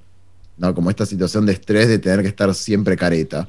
Eh, por eso realmente mencioné esto del call center. Bueno, igual, para remarcar esto de lo que vos decís de tu odio a los call centers, creo que a vos lo que más debes estar odiando, por lo que interpreté que dijiste, es a los telemarketings, que son los que te llaman para ofrecerte cosas. Esos, esos El call center es. No, porque también. Yo laburé en un call center. También porque no te atienden, y- o te dejan, te dejan, sí, espere que ya lo paso, y a veces te cortan. No siempre es como. No, no, yo, yo laburé en un call center, era un Uh, tipo twist. divino, y a mí me, me cagaron bardeando un montón porque son muy desquiciados. Gente como el Pablo. ¿viste? Sí, sí. Sí, sí. No, no, no, mira. Este, y, yo ahí te- y ahí yo te decía, aguardame un No. minuto y te dejaba ahí hasta que me corte. Digo, que se lo fume otro. Yo, Este- cuando llamo, no trato mal a la gente. Eh, el problema es que cuando me llaman a mí, me molesta mucho. Eso sí, es la diferencia entre el telemarketer y el call center. Telemarketing. Como decís vos. Pero el problema es que yo llamo con todo el amor del mundo, igual, o sea, me molesta que primero ya no me atiendan, como que tarden dos horas en atenderme. Y ya sé que no es culpa de ellos, ya sé todo eso, por eso es el, el, el, conflicto interno que tengo, ¿entendés? De como que... Sí, bueno, es que sí. ¿Querés que te cuente cómo era el call center? Vos te sentás ahí, hay un programa que te caen llamadas automáticamente. O sea, te hace un ruidito y vos estás tipo, mm, ahí te cae y bueno, qué sé yo. Y es como que te dicen lo mismo, ¿no? Ah, estuve esperando dos horas. Y yo, qué sé yo, hermano. Y claro, ¿qué tengo que ver? Y encima eso también me pega desde otro lado, porque como yo soy ingeniero en sistemas, o sea, digo, ¿por qué está hecho así el sistema? Digamos, ¿por qué? Lo hacen mal a propósito para que yo me enoje. ¿Cuál es el asunto? ¿No quieren que llame? ¿Cuál es el... Bueno, pero este no es, igual sí, el call center. El, sistema de atención al público eh, de determinadas de determinados servicios es bastante nefasto, porque es eso, es como, bueno, fumatela, tipo, algunas cosas te puedo ayudar, otras no. Y ahí es como que tenés que mantener este estado careta. Yo voy a decir, voy a, voy a hacer la típica que hacen en internet, en, tipo, en, todas estas cosas, como decir, yo trabajé en una empresa de telefonía que no puedo decir el nombre, pero bueno, este, y puedo, no, y puedo decir que, bueno, nada, que, es esto, ¿no? Como que hay, hay, ciertas realidades, como que, qué sé yo, que capaz no tenés buen servicio en nariz, yo no puedo hacer nada, porque vos decís, eh, levantame una queja. Y sí, te la levanto, pero te puedes imaginar que la compañía no te va a dar bola, tipo, es como que van a ver un resumen de, bueno, ¿cuánta gente se queja en esta área? No, Tenemos a dos gatos locos, ya está, no vamos a mejorar el servicio, y que se vayan a otra empresa, nos sale más barato que se vayan antes de que tener, antes que reponerles la antena del lugar ese. Este, como que no son uh, esa también, no me Uy, pero no, no, hablemos de este tema porque me pone muy mal. No, se pone mal, se pone mal, se pone mal. eh, así que. Después de, Después del podcast lo charlamos. Esperemos, esperemos a que mañana traigan la fibra óptica, que por ese tema tampoco estamos transmitiendo, pero bueno. Uh. Eh, esperemos, esperemos tranquilo. Porque ahora la otra es la del WhatsApp también, porque ahora desaparecieron los, los call centers, directamente te mandan por WhatsApp a hablar con un eh, con un chatbot mal entrenado. Así que. Con una Judy. Con una Judy. Exactamente. Era Soka hablando con Judy que le dice, vamos a ver al Y lo más chistoso, claro. Pero acá está el es tener que estar peleando con el bot, claro, tener que estar peleando con el bot, encontrando la combinación para que te mande con alguien posta. Como decir, no, no me vas a poder ayudar. ¿Qué tengo que hacer para que me mande con alguien posta? Claro, ¿cómo, ¿cómo, le activo ese de quiero hablar con el rey? ¿Viste? No, tenés que esperar un mes, te dice el bot. Pero bueno, eh, ya está. a la que hay que odiar no es a Judith, sino a, Long Feng, ¿verdad, Seba? Porque hoy como que vemos un poco más del detrás de escena, de cómo funciona su poder. Qué fuerte, qué fuerte lo que nos muestran de Long Feng. Y mm, sí, reafirmando el carácter de villano en esta temporada, creo. O sea, y, completa, nos han mostrado villanos en la Nación del Fuego, nos han mostrado villanos en, en la tribu Agua del Norte y ahora el villano del Reino de la Tierra. Em, no importa de qué, de qué elemento seas, hay villanos. Y este eh, creo que este capítulo reafirma las cosas fuertes que hace como para mantener el control del rey. Eh, lo frío que es cuando ataca a Jet. Y por otro lado, todo esta lo que estábamos hablando de Judy, ¿no? O sea, cómo tiene este ejército de Judís eh, lavándoles el cerebro este, la verdad que como villano eh, es, fuerte, creo que es uno de los villanos más fuertes que, ha mostrado la serie. Sí, y además en su personalidad noto que es un tipo muy rígido, porque cuando está intentando, bueno, cuando Jet está en trance, me llama la atención que le dice, es tu deber, Jet. Eh, como que dentro del trance él mantiene esto del deber, como que es algo que debe servir y también lo que vemos en la, en la escena esa donde está Judy llorando es que eh, lo calculador que es, ¿no? Como esto de que tiene que mantener las apariencias, porque los Daily dicen, bueno, si queréis lo cagamos matando, no hay problema. Otros que no son tan inimputables, porque no sé si esos están eh, en trance, me parece que no. no. Ni en pedo, ya vimos lo que le hicieron al Miren lo que le hicieron al maniquí del espíritu azul, lo reventó ese. Ese fue gatillo fácil de una. Sí, boludo, me botó la cabeza sí. Porque lo empujó nomás, boludo. ¿Qué le pasaba? Lo empujó señor. y lo, lo mató, lo quería matar, boludo. Encima estaba parado Y le dijo correte, le, le dijo El chabón correte dice, flacucho, quizás claro, lo estaba mucho, parado. boludo. Es que el maniquí estaba armado o algo. Es como que dijo, estoy en el sector bajo, un callejón, soy Ya fue. inimputable. Sí, el Chocobar. El Daily Chocobar. Eh, pero, pero a lo que vamos es que, bueno, los Daily querían ya directamente finiquitarlo al avatar y Longfeng dice no. Hay que ver si encontramos alguna forma más sutil de matarlo, ¿no? Que no haga tanto escándalo.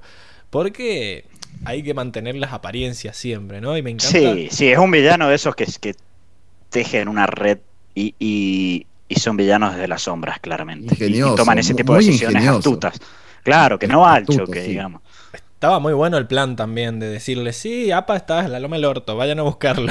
es como que usó a Jet. El plan fue, el plan fue increíble. La, la mala leche que tuvieron en realidad fue que no se esperaban de que Jet tuviera amigos por ahí que se los cruzaran justo, si no caían redondo.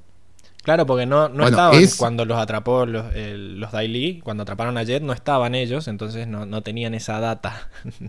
No solamente eso, sino bueno, esta casualidad de que Toph puede definir la verdad. Y También. bueno, y eso es lo que plante lo que lleva a la duda y lo que lleva a decir Soka de que no, evidentemente le lavaron el cerebro. Si no, nunca se hubieran enterado. Sí, era, era un plan que lo venía ejecutando bien, pero bueno, también, es era, villano, así que no le iba a salir. también los estaban esperando en el lago, porque viste que estaban trepados en esas cadenas muy épicas, también esa toma desde arriba con todos los Daily trepados de las cadenas esperando a que entren. O sea que dentro de todo estaban Increíble. esperando a que, a que entraran al lago. No sé eso, si, si hacía dos días que estaban esperando, o qué onda, en, en base a qué los estaban esperando. Pero bueno, también muestra que es medio cagón cuando les larga a todos los Daily y están perdiendo los Daily y ahí dice, bueno, nos vemos. Se las chicos". toma. Y, y los Si persigue. vos decís que habrá sido, habrá sido de cagón o de divide y vencerás, porque al final de cuentas es como que él se fue corriendo, pero medio que los esperó para después atraparlos Sí. en este lugar. Es cierto. Eh, y tenía Sí, además coincido. Tenía además la, la, la carta bajo la manga de que podía volver a decir la, la frase esta a lo Winter Soldier y que se iba a activar de vuelta Jet, entonces para, para hacerlos pelear entre ellos, ¿no?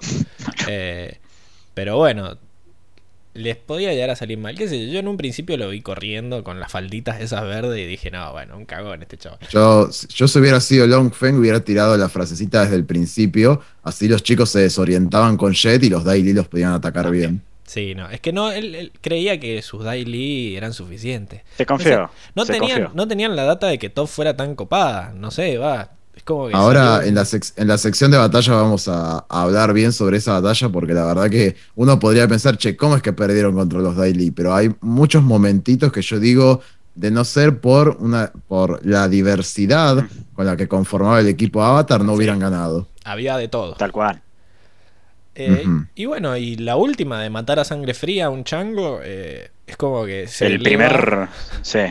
Se eleva Sí, se eleva el de- grado, creo que el- villano. El otro, el otro que había hecho eso era el general, eh, llegar a ese nivel, ¿no? General Sao al ponerle la bomba a Zuko. También. Mm. Creo que son los dos que. El almirante, el almirante Sao. Este, los dos que, que llegan hasta ese punto. Sí, que ya están en ese punto de que no tienen lado bueno, o sea, no le ves que es lo, lo redimible de la situación, ¿no? Es como que lo ves como un viejo forro directamente y, y va a seguir así. Aunque bueno, ahora que lo pienso, eh, no creo que creo que me equivoqué con lo de Cagón porque al final cuando queda solo contra APA, le dice, bueno, ¿sabes qué? Te voy a ganar yo solo, como ya, porque ya lo había hecho antes de que lo había capturado él solo. Y bueno, y termina haciendo sapito en el agua, ¿no? Como que todo, como que en ese momento se pierde todo el respeto que le teníamos cuando empieza a chapotear ahí. A contra- Pito Feng. Claro. Eh, así que como que ahí, bueno, bajó un par de, de escalones Longfeng. Pero bueno, Bueno, quedó- hay que ver, claro, hay que ver qué pasa ahora en más. quedó en el... Mm. No, no, pero para, para mí es un tipo con todas las letras, Long Feng. La verdad que ejecutó todo perfecto. Lástima que, que perdió. Sí, Así que... buen villano. lástima que perdió, la- pero la bueno. temporada. Vamos a ver qué, qué pasa, pero interesante todo esto, aparte de esa, esa red con los dailies y la verdad que Bueno, eh, para el lado de villano suma bastante. excelente. Y vamos a la- al último par de personajes que nos quedan, que es esta historia B que nos muestran de Zuko y Airo, que al final termina cruzándose. Bueno, ya que estás Durísimo. tan La eufórico, historia. Enrico, La contanos, historia. ¿qué, qué viste de Zuko en este capítulo? No, durísimo. La, historia entre, entre ambos me parece una locura. Yo los voy a ir alternando. Porque lo primero que vemos es eh, esta nueva oportunidad de vida, me parece, donde el capitalismo se mostró mejor que nunca, ¿no? Este tipo ricachón que dice, vos haces muy buen té, yo tengo recursos, te voy a, te voy a ser permitir tu darte propio una mejor jefe, le vida. dijo. Literalmente, te voy a dar una mejor vida a cambio de que me llenes mucho más de guita en el sector alto. Con esto, con esta nueva, con esta habilidad que tenés. Y Airo chocho, ¿no? Se, se lo nota deslumbrado. Es el sueño que siempre quise, dijo, tener su propio salón de té. Es como que de hecho es lo mismo que, de- que, que después le dice a, a Zuko, ¿no? Como nos están pasando cosas re buenas, tipo, ¿por qué arriesgarse y cagar todo? Y me parece que muy buena la contestación de Zuko. Solamente a vos te pasan cosas buenas. Tipo, ¿no se te ocurrió pensar lo que quiero yo? Tipo, que quiero algo más que esto que vos querés, que es una vida acá feliz y no sé qué. Y bueno, y acá se te están tirando shade con todo, porque Airo le dice, ¿y qué tiene de malo esta vida? Tipo, y, a- y ahí es como que lo recuestiona sobre qué es lo que él quiere. Le dice, ¿qué es lo que vos querés? Eh, en realidad se lo dice muy sutilmente a Airo, que es, te sugiero que pienses qué es lo que vos querés. Vamos a ver cuánto Eh, le dura esa sutileza. Claro, exactamente. Ahí fue como tranquilo. Y me, me gusta mucho esto cuando.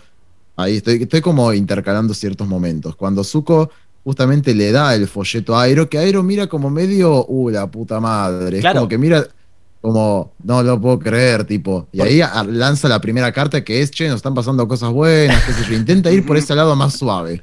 Porque Eh, algo que no hablamos en el nos- capítulo pasado es de que Airo había visto pasar a Appa mientras Zuko Y dormía Mm. no dijo nada. y no dijo nada. Entonces como que ya era- es la- él ya sabía que Appa estaba por ahí dando vueltas y no le como que no confiaba en Zuko lo suficiente como para darle esa información. O sea, como que él Esto es algo que hace mucho que no se habla en el podcast, porque creo que se habló mucho en la primera temporada, pero era sobre qué tanto eh, Airo apoyaba a Zuko con respecto a esta búsqueda del avatar y de recuperar su honor. De golpe acá vuelve a aparecer fuertemente, lo vimos en este capítulo anterior de la Odisea de Apa, como decís Pablo, en que él le quiere ocultar esto de, de Apa. De hecho, él mira aterrado, como diciendo, no, no, quédate durmiendo, porque dice, no, a ver, le, le avivo de vuelta estas cosas al pibe que intenta como superar esta situación. Y acá cuando ve el folleto es como que para mí se desilusiona Airo, como que dice de vuelta lo mismo. Eh, y es que efectivamente pasó lo que más temía Airo, porque cuando Zuko agarra el folleto que cae mágicamente del cielo, este, la cara que se, es como que se enciende Zuko, se le enciende la oportunidad de revivir algo que venía dormido, medio muerto en él, que era esta oportunidad de justamente recuperar su honor. Es como que se vuelve tipo cyborg, que se le encienda en los ojos a decir... Y veo una ¿dónde- oportunidad dónde- más. Aparte me gusta cómo le dice Airo, el bisonte del avatar está como del avatar, ya es como... Sí. Vuelve el chip eh, Zuko cazador del avatar. Este, Sí, y me gusta que mucho, pero Hacía mucho que no hablábamos de eso, porque en la primera temporada quedó claro que Airo le seguía la corriente a Zuko con tal de que tuviera esperanza. O sea, él creía que no lo iba a poder atrapar al avatar, pero con, con tal de que él tuviera algo por lo que vivir, ya era. ya estaba contento Airo. El problema es que después los declararon traidores y los están buscando, qué sé yo, entonces como que había que buscar esperanza en otro lado. Eh, él ya cree que incluso si lleva el avatar tampoco lo van a aceptar. Así que es como que le puso todas las fichas a esto de empezar una vida nueva y pacífica en, en la ciudad. Que Zuko vemos que lo, lo ha estado intentando, ¿no? Eh, me encanta cómo le responde en el momento en el que el otro le dice, sí, tu vida va a cambiar para mejor. Uh, sí, seguro, le dice. Es como que ya no le importa ni, ni aparentar, ¿no?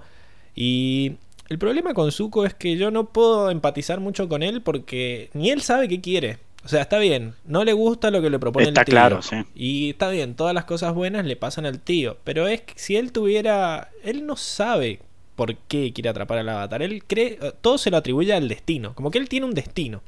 Y es lo que Airo le dice. Es un destino que, que te lo han impuesto. No es algo que te. O sea, lo que, el, lo que significa tu destino depende de vos. Se lo dice en, la, en el Sí, capítulo. sí. sí. y sabes que creo que eh.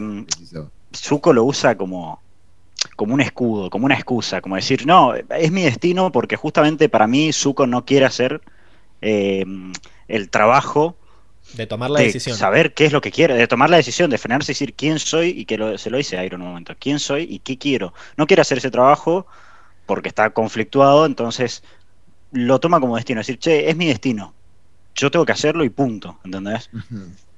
Sí, totalmente. De hecho, bueno, cuando cierran esta, este inicio de, de conversación, porque es la primera vez que ellos hablan bien las cosas, tipo, en esta, me gusta mucho esta escena justamente cuando él vuelve a la casa, esto que estaba describiendo recién, y cuando es el primer momento en realidad en el que Aero le dice, te sugiero que pienses, digamos, en qué es lo que realmente quiere y por qué. Y Zuko lo único que responde a eso es, yo tengo un destino.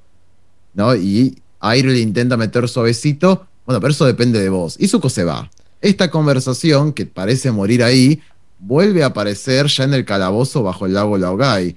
Porque justamente, escena maravillosa, ¿no? Cuando Es buenísimo. Airo entra ahí, vos decís, no, increíble. Este, sin, sin men- sin mencionar, Increíble. sin, men- sin mencionar, ¿no? La, lo intrépido que fue Zuko, que vuelve el espíritu azul, chicos, que fascinante, cómo captura al Dai Li para meter, para lograr, o sea, todo ese background que no vimos de lo capturó, lo interrogó, lo obligó a hacer tierra control para entrar en el lago Laogai. Claro.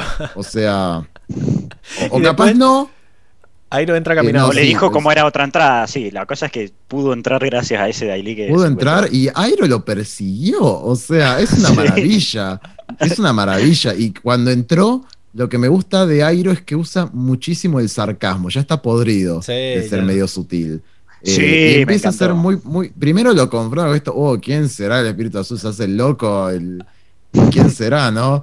Este, y me, gusta porque Zuko es como que suspira como dice, oh, la puta madre. Encima, dice, antes de "¿Qué que él pasa?". dijera nada, él ya le dice tío. O sea, es como Sí, que sí, claro. lo sorprende tanto está, verlo acá que dice, tío, loco". ¿qué haces? Y el otro, uy, ¿quién será el espíritu azul? Que ya habíamos dicho desde que arrancó el podcast que era obvio que Airo sabía que el espíritu azul Sabía, era Zuko sí. y se estaba haciendo el revoludo. Y acá es como que ya Mm. está, ya no quiere seguir la falsa del, del tío tonto que no se da cuenta de nada. Y, y lo que me gusta de esa escena es que lo vemos sacado por primera vez. O sea, somos- todos somos piola hasta que Airo te empieza a gritar. Porque es, es un, Me encantó, sí. es una faceta tan Me lo cagó a pedos. Es una faceta tan distinta de lo Claro. que conocemos que te llega a dar miedo, boludo. O sea, es como, wow, ¿qué, qué pasó? Es que la, a ver, el, el- las actitudes que venía teniendo Airo con Zuko, porque hace rato que quiere, o sea, prácticamente desde que empezamos la serie, que quiere cambiarle la forma en la que piensa, era siempre dándole su espacio también, ¿viste? Como incluso en un momento se separan y Airo lo deja, dice, está bien, anda por tu camino, seguí tu camino y aprende, pero acá como que lo rodea, o sea, lo pone contra la espalda y la pared y le dice, no viejo, o sea, pensá qué querés, quién sos y qué querés. No, lo- no le da alternativa, básicamente, porque se calentó. Sí, y me gusta que lo recrimina, tipo, medio que lo, re- lo cagó a pedos. De hecho, la escena, de, dentro de mi, de mi frame favorito de esa escena, es cuando él le tira el no, porque él le dice, Dice, no. y después de capturar a, eh, después de capturar a Apa, ¿qué vas a hacer?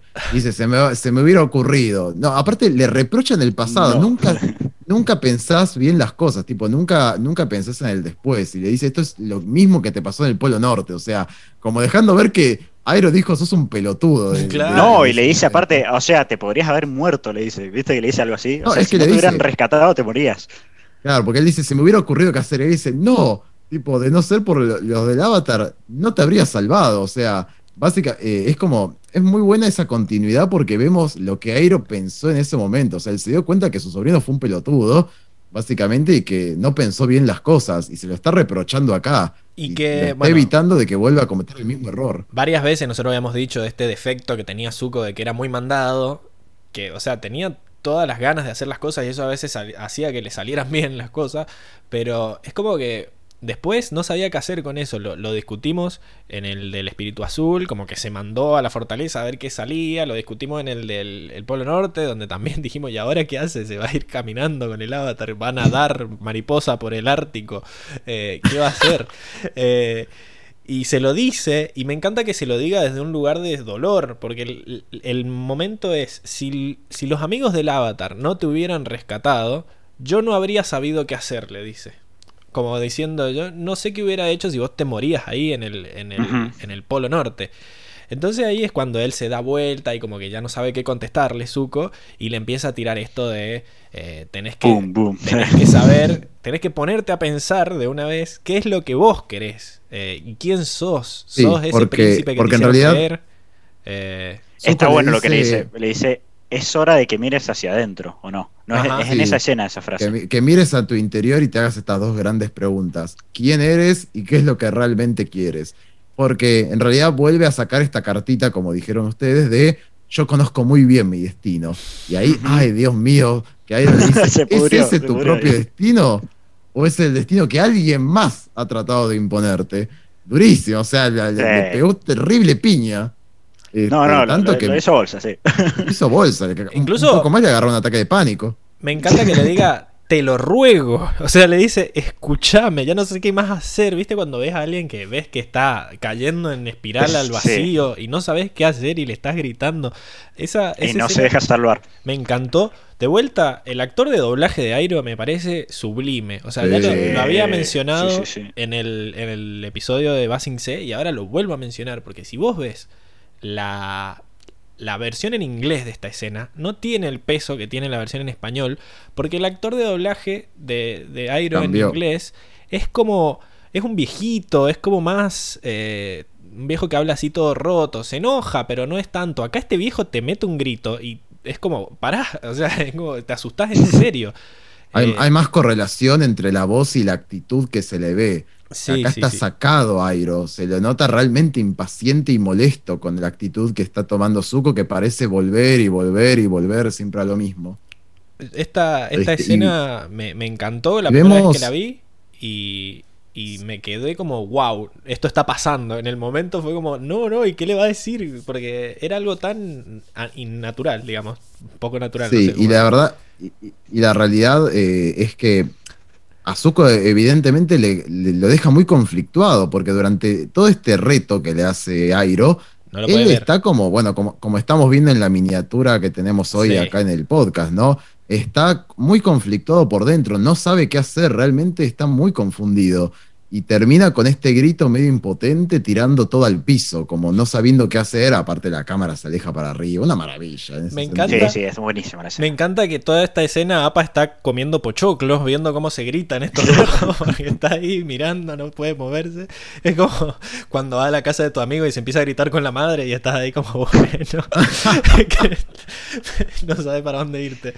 Pero y me parece que entra bien en esta, en esta sección hablar de esto, ¿no? Como para entender también la correlación entre ambas escenas por la cual está en la, en la miniatura, que es que el tema es seguir tu propio destino, ¿no? Para, para ser justamente saber quién sos y qué es lo que querés, ¿no? Eh, eso se lo dice Airo y minutos después lo vemos muy reflejado entre justamente Long Feng, Ang y, y Jet, ¿no? Porque justamente, eh, y me parece que se vio mucho esto, que Ang le decía, eh, busca en tu interior, así como Airo le pedía que busque en su interior a, a Zuko, no su esencia. ¿Y cuál era la esencia de Jet en este caso? No ser un libertador. En contra de lo que le dijo Long Feng, es tu deber. ¿no? Algo parecido a, en correlación a el destino que tiene, que tiene Zuko, que, oh, ¿quién se lo habrá dado? Obviamente su padre, que es el que le impuso esto de buscar al avatar, ¿no? Eh, y es básicamente lo mismo. Es Ang es la correlación de Airo, ¿no? Lo incita a él a buscar en su interior en contra de este deber barra destino que tiene el otro personaje. sí, yo creo que las escenas están hechas calcadas. Solo que bueno, en este conflicto, Eh, sí, es una maravilla. Y de hecho, ambos personajes optan por, de hecho, me parece que es un guiño, optan por esta parte interna, porque Jet buscó en su interior, era un libertador y optó por lo que él quería, en contra del, del deber. Y Zuko pareciera ser que hizo lo mismo. Buscó en su esencia, no, no. Ojo, chicos, después vamos a ver qué pasa en los siguientes capítulos.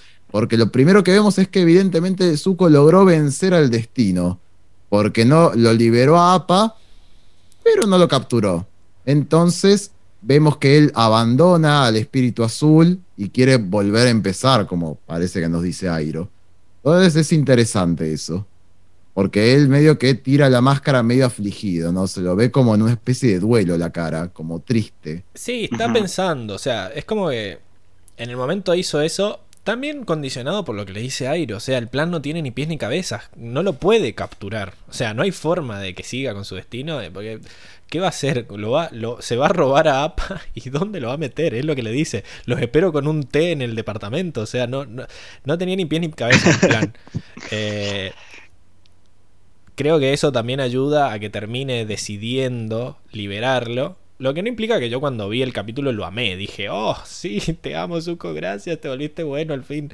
Eh, Mm. y yo creo que el Ah, paralelismo. está- es- Ok. Eh, dale, dale. El paralelismo está expresado literalmente y por eso me tomé el atrevimiento de armar esta miniatura del capítulo, porque la escena es exactamente igual. Es eh, Jet y Zuko tratando de hacer algo y una voz en, en el de atrás que les está tratando de hacer recapacitar o no, o tratando de controlarlo, pero yo creo que ese acercamiento, eh, como lo ha mostrado el capítulo, y que pasa uno después del otro, y que después Longfen le dice, has elegido tu propio destino, tiene que ser un paralelismo, no puede ser coincidencia todo eso. Ok.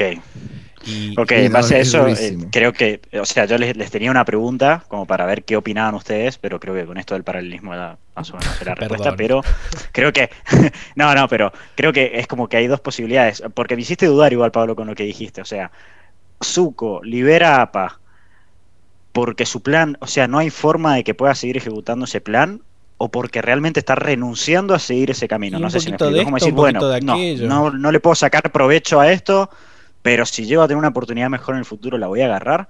O, La o realidad es que es un- en realidad que es como decir, no, ya está, ya fue la bata. y no No, sabremos. en ese momento es una situación sumamente compleja, porque todo lo, todo lo que le dice Airo, eh, o sea, no es solamente un lado, es cierto, es una ridiculez lo que está haciendo, no piensa antes que actuar, pero no solamente es eso. No solamente es una incoherencia capturar a APA ahora, sino que Airo le tira un montón de otras cosas que no tienen nada que ver, como esto del destino, como si realmente es el destino que él quiere, que es, que es lo que realmente él quiere hacer y por qué lo quiere hacer.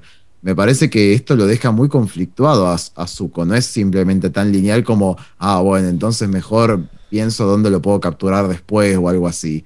Porque si no hubiéramos visto a un Zuko que, no sé, ponele, liberaba a Appa, pero después los perseguía a ellos, tipo se quedaba Mm, esperando sí, a ver si los podía perseguir o algo. Y me parece crucial esta escena en la que él sale y se lo ve triste, chicos. Se lo ve triste tirando la máscara del espíritu azul. No se lo ve como caliente o algo por el estilo. Está como abandonando una parte suya, como, eh, como, como si se hubiera defraudado o adoptado una nueva postura suya que antes no existía. Es algo complejo para mí lo que, lo que, la situación que él acaba de atravesar. Eh, Jet, bueno, consiguió la muerte, digamos, siguiendo, siguien- eh, abandonando su deber con Long Feng. Y bueno, y Zuko veremos qué pasa abandonando su destino, si es que realmente abandonarlo es tan fácil. Sí. Sea como sea, veremos cómo, cómo sigue reaccionando en los próximos capítulos. Lo que podemos decir ahora es que es una mezcla de las dos cosas. Se dio cuenta que el plan era una cagada y por otro lado lo escuchó. Tra- está tratando de escuchar a Airo. Veremos cómo, cómo sigue esta historia. Pero bueno, sea lo que sea, es un punto de inflexión en, en el arco de Zuko y vamos a ver para dónde sale. Así que bueno, Mm. creo que ya podemos dar por terminada la sección. No sé si queda algo más de qué hablar. Hemos hablado de todos los personajes que había un montón. Ah, bueno, Longshot habló. Ah, habló Long. Longshot habló. Y, y no me parece casual, ¿eh? es como un aplauso al capítulo, porque no es casualidad de que un personaje que la gracia es que nunca hable, en el momento más determinante de todos hable, es como que es, denle bola, tipo, realmente es algo picante, porque aparte él es muy concreto con lo que dice, no hay tiempo, tipo, vayan ustedes, nosotros nos quedaremos, es nuestro líder. Es súper concreto y es tan puro, por así decir, lo que él está intentando transmitir, que, que me parece que también fue del lado de, de cómo es realmente el personaje. No es que se puso a dar un palabrerío, que. No, fue como conciso y directo, como una flecha. ¡Ah! Ya está, cerrando la, cerrando la sección. Bien. Bueno, con Está eso bien, doy el pie a cerrar y- la sección. ¿Les Y, parece? y- y no, y bueno, y, y podríamos decir que Smeller Biestierna se puso a llorar ahí. Sí, y que parece que los habían lo estado buscando. Lo habían estado buscando hacía dos semanas que se lo habían llevado a los de Sí, ahí y cuando lo encuentran es como eh, la chavana sale corriendo a abrazarlo y le dice... Lo extrañaban. Exacto, era como que... no se habían olvidado de él solo porque era un pelotudo, sino que... Claro, porque creo perdió- que incluso en el capítulo en el que lo arrestan, lo miran, lo están mirando como diciendo decepcionados, ¿no? Entonces yo, yo pensé cuando vi ese capítulo de ya está, se olvidan de Jet acá. Pero no, tienen No, lo sentimientos. querían, esas lo cosas. querían. Como, como dice Longshot, es nuestro líder. Fue un- mucho peso, mucho peso, digamos, emocional tenían con él. Sí, me hiciste acordar de ese montaje rapidísimo de los recuerdos y de lo bien actuado que está. Sí. Es como que te, te hace bien editado que está, ¿no? Como van rapidísimo y te van mostrando como toda la vida del chabón y te hacen sentir pena por lo que está pasando. Y de que al fin y al cabo ha influido en la vida de todos estos niñitos que adoptó, de estos niños perdidos que decíamos. Eh, y bueno, eh, debe ser duro perder al líder. Así que, bueno, Sí. veremos si volvemos a ver a Smellerby o a Longshot o si están muertos también, no sabemos. La, la realidad es que no los volvemos a ver en el capítulo. Así que Mm. veremos. Ahora sí, pasemos a la siguiente Vamos. sección. Vamos.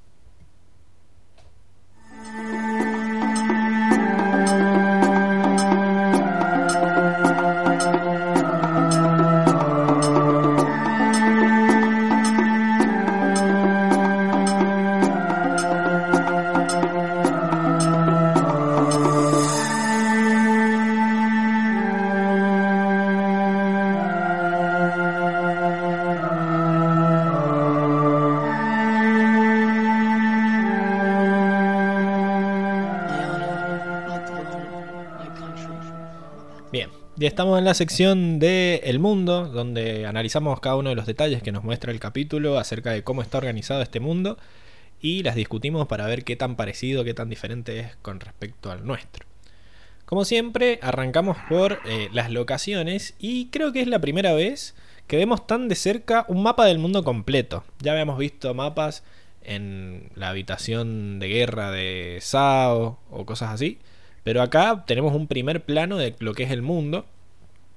¿Y por qué? Nos querían mostrar dónde estaba la isla Cola de Ballena, que está en ese grupo de islas blancas que tienen asignados, digamos, como territorio los maestros aire, ¿no? Eh, o como que están en. No es ni del reino tierra, ni del agua, ni del fuego, como ninguna las reclama. Eh, ahí es donde está el, el templo aire del sur. Eh, no en esa isla, sino en, en ese archipiélago, digamos.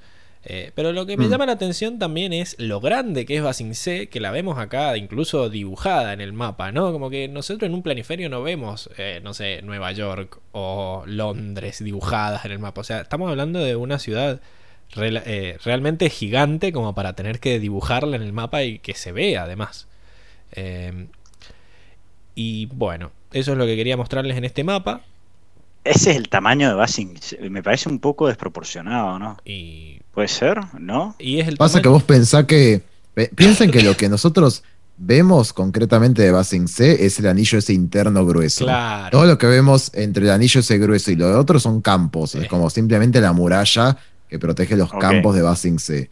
Pero de todas maneras no quita de que es eh, inmenso lo que es el anillo interno. O sea, es eh, todo lo que vendría a ser la parte Claro. donde es ciudad. Esa cosita negra, no sé, que será una fortaleza. Es el lago Laogai. Ah, tenés razón, qué lindo. qué Eso, lindo mira, detalle. eso iba a qué detalle. marcar el detalle que habían dibujado el lago en este capítulo que lo nombraban por primera vez. Y bueno, vemos el paso de la serpiente y todos los otros lugares que, que hemos estado viendo en este en estos capítulos. Está, la, la verdad que está difícil llegar a. Volver un ratito, por favor. La Sí, verdad que está difícil llegar a Basing C.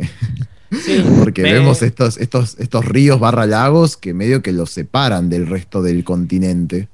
Sí, es, tiene defensas naturales aparte de, lo, de las defensas artificiales que han creado ellos, como las murallas. Y, y ya que estamos ahí como metiendo relleno, arre, no, estamos examinando el mundo, chicos. Obvio. Pero podemos ver, no sé, la, la isla de la Nación del Fuego está como marítimamente, es como de. Está, está bien defendida, ¿no? sí, es Como, como, que, que tiene hay- mucho archipiélago ahí raro. Es como que estás eh, eh, contraída sobre sí misma, ¿no? Es como que el- es una media luna y tiene un Mm. golfo, una bahía, no sé cómo llamarlo, que, que está protegido por sus propias tierras. Además están como en el medio del agua. Eh, lo que yo veía mirando este mapa es qué tan grande será esto, ¿no? Porque qué tan grande será este Sí. mundo comparado al nuestro. Intenté sacar una referencia de lo que dice Katara, de que les llevaría una semana salir del reino tierra. Y me puse a pensar, una semana a pie es como muy chiquito igual, ¿no? O sea, a pie o a caballo, en lo que vayas, digamos. Claro. No tiene napa. Y en realidad, eh, en este momento creo que es el mejor momento para poner que es un tradufail. ¡Uy, qué mal! Men. No era una semana.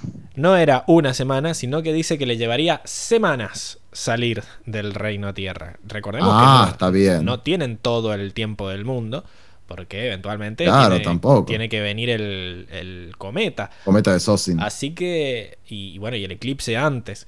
Entonces, tomarse semanas para ir a buscar a APA con la esperanza de que lleguen antes de que no lo hayan carneado, como dice el, el barrendero, era un, era un desafío también. Era, un, era arriesgar bastante. Así que bueno, eso, como que no sé qué tan grande será este mundo. Tendremos que seguir esperando noticias a ver qué. A mí me parece, a mí me parece proporcional lo que dijeron, de que tengan, necesiten semanas para salir. Yo cuando dicen salir del Reino Tierra, me imagino que deben llegar hasta la parte más al sur y de ahí tomarse un buquecito. Este, y no me parece raro tardar semanas. Es como, si nos tenemos que decir una cosa flashera, es como irse de, no sé, de Moscú hasta India, tipo la parte más al sur de India, una cosa así. Este, ni idea, qué sé yo. Eh, es que La no tenemos que las no tengo idea porque ya no hay que pensar en autos tampoco. Hay que pensar que estos van a tracción a sangre, porque no tienen una forma automatizada de moverse. No, no, por eso, a, a- a autos no, pero bueno, capaz podían hacer una vaquita para irse. Para, Bueno, ojo, si sos muy un- manija, es un cálculo que se puede sacar en base a lo que dijo. Una es que carreta. Semanas puede ser cuatro semanas, pueden ser ocho semanas, pueden ser doce semanas, pero Claro, una carreta, se compraban todos un caballo avestruz y iban tu, tu, tu, tu, tu, tu, tu ahí. Y creo que tardabas semanas de llegar de Mendoza a, Buenos Aires en carreta. O sea que estamos hablando de que no son, no son distancias muy grandes. Hay que ver cuántas semanas son también. Eh, pero bueno, es, y estamos hablando en el aire. Así que si tenemos algún agrimensor o algún geógrafo en la audiencia que nos diga distancias del mundo en semanas, por favor. Qué, pe- ayudar. qué pedor, qué pedorro que es el, an- eh, tipo el polo sur, ¿no? Tipo indefendible. O sea, súper atacable, me parece. Y por, no, bueno, sí, puede ser. por todos lados. Pasa que- comparado con el del norte, Pero es un terreno muy inhóspito y hostil, así que te la entiendo. Bien. Después tenemos el, el lago en sí. Que bueno, solo tengo esta toma del lago con niebla y nubes, qué sé yo. Pero el nombre del lago, que es Laogai, que es muy confuso decir lago Laogai, eh, Qué canchero suena. es, es un término chino que es una abreviatura de Laodong Gaisao, que significa reforma mediante el trabajo. Y se refiere al uso del trabajo penitenciario que se dio en la República Popular China. Eh, estos laogai existían y eran una serie de campos donde se enviaba a los opositores del Partido Comunista a trabajar como mano de obra esclava. Entonces hay toda una O sea, un referencia. ahí. campo de concentración. Sí, son como campos de trabajo forzado. Como que la parte. Sí. Quizás no, no sé si llegábamos al tema de las cámaras de gas y esas cosas. Eh, quizás sí, Eh, pero, pero no, es, es lo mismo. O sea, eso fue en el nazismo, pero Claro. campos de concentración hubieron en toda la Unión Soviética. eh, es lo mismo. No necesariamente se exterminaba, sino que era este trabajo forzado con condiciones infrahumanas, ¿no? Exacto, sí, eh, sí, sí, se suma a la larga lista de referencias a China que provee el Reino Tierra y Basingse en particular. Ya hemos hablado de que las ciudades Mm. amuralladas y la ciudad prohibida eran todas referencias a Beijing, así que seguimos como diciendo esto es China. Y también Una patadita ahí al tema de eh, la libertad de expresión y todo eso con los que siempre se lo, se lo reclama China, ¿no? con esto de que no tienen internet, que hay censura, que ahora con el COVID que no publican los datos, que es imposible que hayan los, los contagiados que dicen ellos y qué sé yo, entonces es como también una referencia a eso. Después, bueno, hablando de locaciones, hay muchos diseños de- de fondos hermosos. Lo primero que vemos es esta escalera eterna por donde bajaban los Daily, que yo dudo que usaran esa escalera. Para mí tenían que usar su tierra control para bajar, porque si no me pega un tiro, chico. O sea, eh, se veía altísimo. Eh, tiene que tener el, el- el- el- la profundidad del lago, porque a, a qué, a qué altura está. Tiene que estar en el fondo del lago, el- el- la, la base, Claro. los headquarters, como dicen ellos. Mm. Después, bueno, esta, esta otra escena donde vemos los, los túneles iluminados por las viejas confiables eh, piedras luminosas. Eh, que, Qué hermoso y qué tétrico. Exacto, te da como esa, esa ambientación lúgubre, digamos, de, de que primero es inmenso, porque mirá la cantidad de túneles que hay, y segundo que esté tan poco iluminado y sea así como todo súper misterioso, le, le Me hace. Me hace acordar un poquito a, a los. A, ¿Cómo se dice? A los túneles estos de Harry Potter de la cámara secreta donde estaba el También. basilisco. Me da un poco onda eso.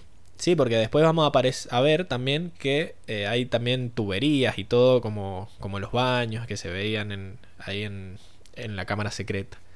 Después, Desagües, sí. Exacto. Esta, estas tomas, esta, este otro background me encanta también, que es cuando eh, los están esperando los Dai Li eh, colgados de estas cadenas en una especie de cueva, Mm, ¿no? Que también nos, Sí, nos- sí, sí. nos muestran tomas desde arriba eh, de este lugar que no sé qué será. Es muy grande, será donde, donde practican, donde eh, hay peleas, qué sé yo, no, no sé para qué. Sí, o sea, el lago. Yo lo que entiendo de lo que debe ser el lago Laogai es una especie de caverna eh, subacuática que la deben haber filtrado en algún punto y nada, si es así de grande es porque era así la cueva submarina, más que por otra cosa. Pero esta habitación en particular, eh, ¿para qué lo usaban? Y- Porque es un campo y- y- para que se desarrolle la pelea. Puede ser, no, hay cadenas eh, medio tétricas, andás a ver, capaz cuelgan personas, arre, o cosas de ahí, este. Las duermen ahí colgados. Bueno, no sé, un hechicero lo hizo. Después, eh, bueno, y esta era la, la otra habitación que te mostraba, que es donde pelean Zuko, eh, Zuko, sentime, Jet y Yang, el Jet eh, controlado por, por Long Feng, en donde vemos que hay como una especie de tuberías eh, y que ahí están los desagües. Esta sí se ve más artificial, no tanto como que de alguna manera deben controlar la capacidad del lago utilizando estas, estas tuberías, ¿no? O no sé si Mm. es que todos los desechos de la ciudad terminan yendo al lago, que sería lo más lógico. Eh, Sí, probablemente. Bien. Y después la última cámara era donde tenían atrapado a, Aang- a, Aang- a Appa, eh, que lo tenían agarrado de las seis patas y nos dan esta vista desde arriba, ¿no? Donde ahí esos puntitos son Airo y, y Zuko parados al lado de, de Appa. Esta tenía como- Ahora, qué, como una qué especie de interesante. ¿no? Sí, es cierto, tenían como un tragaluz. Eh, estaba pensando qué interesante cómo habrá hecho, si nos quedamos con el capítulo anterior de la Odisea de APA, cómo habrá hecho Long Feng. O sea, yo entiendo entonces de que debe haber un túnel secreto o algo entre la par el sector alto y el lago Laogai, porque... eh, ah, no, porque creo que estaba en el Estaban sector en el bajo, cuando lo captura. Sí, sí. O lo atrapa Ok, así. sí, sí. Debe haber algún túnel ahí que lo haya llevado ahí, porque, a ver, claramente no es que lo ató de cuatro patitas y lo arrastró por la ciudad hasta el lago Laogai.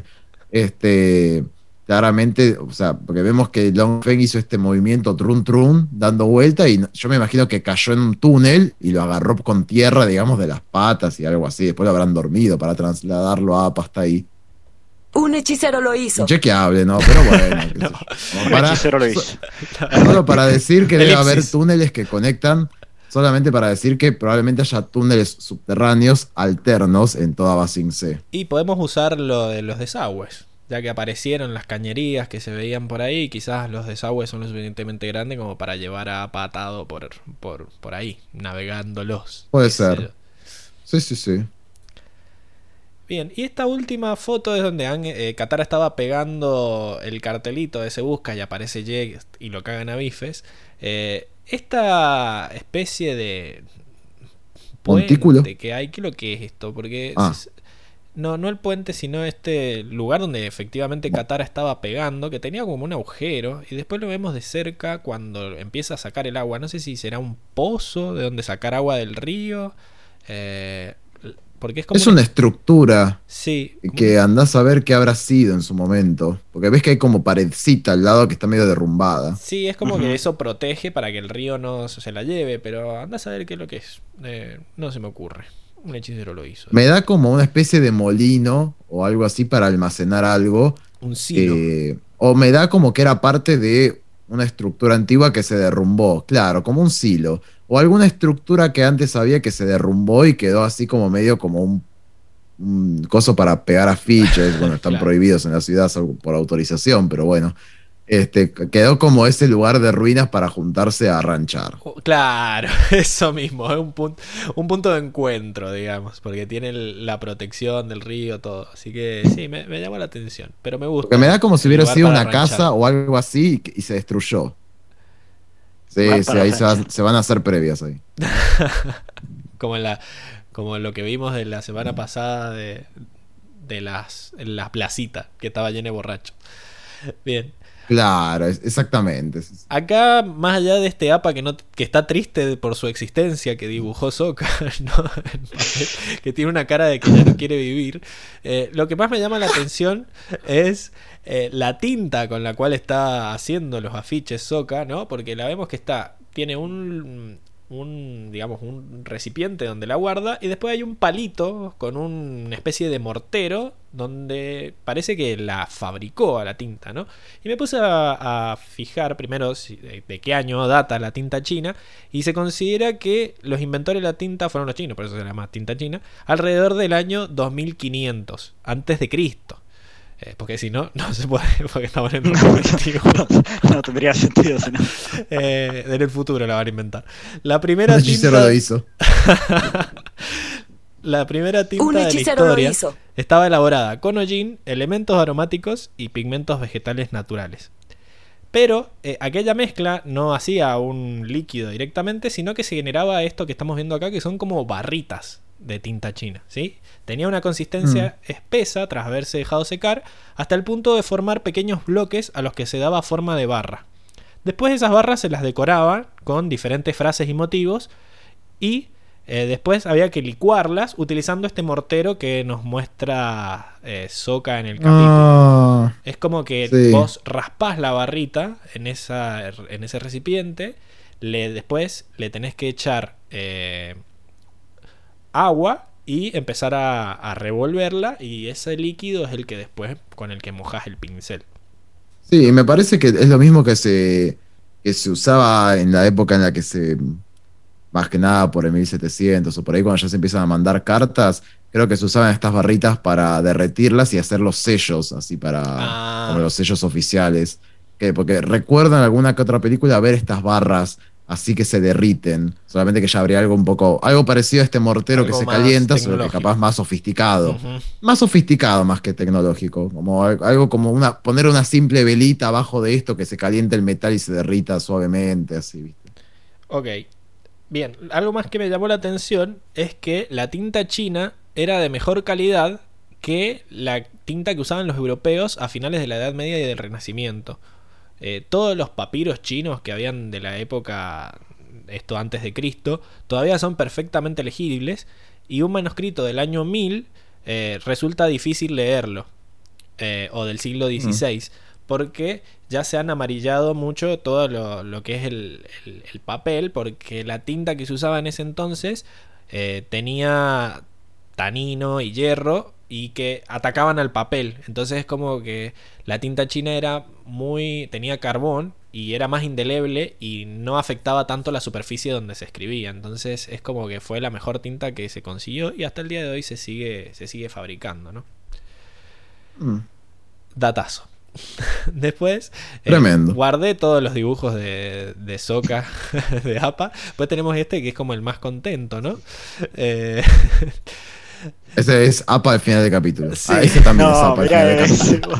pero acá que hay varios. Hay uno, hay uno que está re, está re loco, APA tiene una cara de drogado terrible. que me parece que es el que más, el que mejor le salió. Este el, el que tiene la flechita dibujada. Que ese podría haber llegado a servir como un buen volante. Pero hay uno que está. que es una salchicha voladora directamente. No, es un espanto. Eh, yo me encantaría saber si juntaron a, a distintos eh, miembros, digamos, del, del, del- ¿cómo se llama? del equipo de animación y dijeron, ah, dibujos de, de APA. ¿Cómo, a ver, a ver cómo sale. ¿De dónde salieron esos dibujos? Sí, no? puede ser que hayan hecho eso, porque no creo que lo haya hecho solo una persona. Uh, el Pablo. El, el primero. Ahí está. El de arriba Ahí también está, parece. ahí se, se reequilibró. sí, sí. Por un momento se les tildó la cámara, pero está todo bien. Se escuchó todo lo que dijeron. El, el de arriba parece un caballo con No, a seis nosotros, patas, ok. directamente. Pero me, da, pero me da mucha gracia la salchicha que vuela porque encima le dibujó líneas de abajo como para que entiendas Para- que vuela. A mí, el, de- a mí el de arriba me hace pensar. en- no, el de arriba también parece, le dibujó eh, así como onditas de viento para que se entienda que está volando.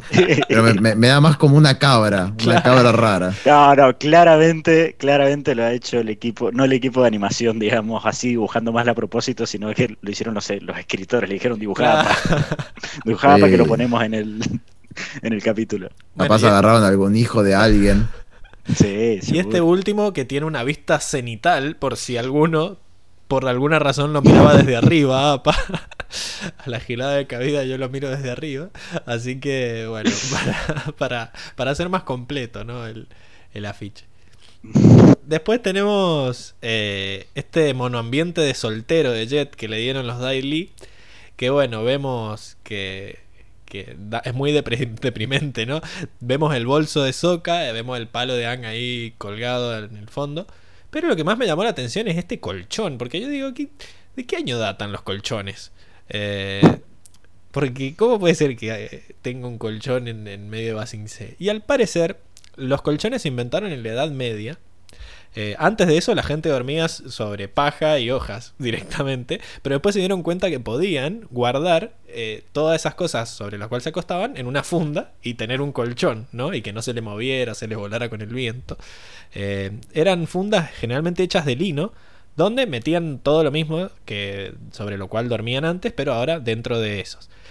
Pero lo que no contaban es que estos rellenos eran orgánicos, se pudrían con mucha facilidad y eran el hogar favorito de chinches, pulgas y piojos. O sea, una cosa divina. Si no los ventilaban con frecuencia, se convertían en una pesadilla. Incluso los médicos recomendaban poner ajo adentro de los colchones como repelente. Pero bueno, no se podía confiar mucho en los médicos de la... Es que de la sí, boludo, es, es un asco si te pones a pensar, porque esa tela mugrosa de lino y adentro tenés todos, bueno, como decís, productos orgánicos, no sé, te la pasás chivando, la- no sé, No, no, olvidate, se hacía un pi, la gente, las minas acababan, no sé, menstruaban, sí, tenían relaciones ahí también, así que se manchaba, o sea, un espanto, y, to- y todo eso quedaba ahí orgánico, fermentando, se te hacía un, un arbolito adentro, no, un espanto. Creció un árbol. Bueno, Claro. tenían que airearlo, sacudirlo y cambiar los rellenos casi tres veces por semana si, no, si querían mantener la higiene y obviamente la gente no lo hacía. Así que lo que hacían era forrarlo también con telas gruesas de estopa. Y sobre esta colocaban sábanas, de ahí nace la famosa sábana de abajo, ¿no?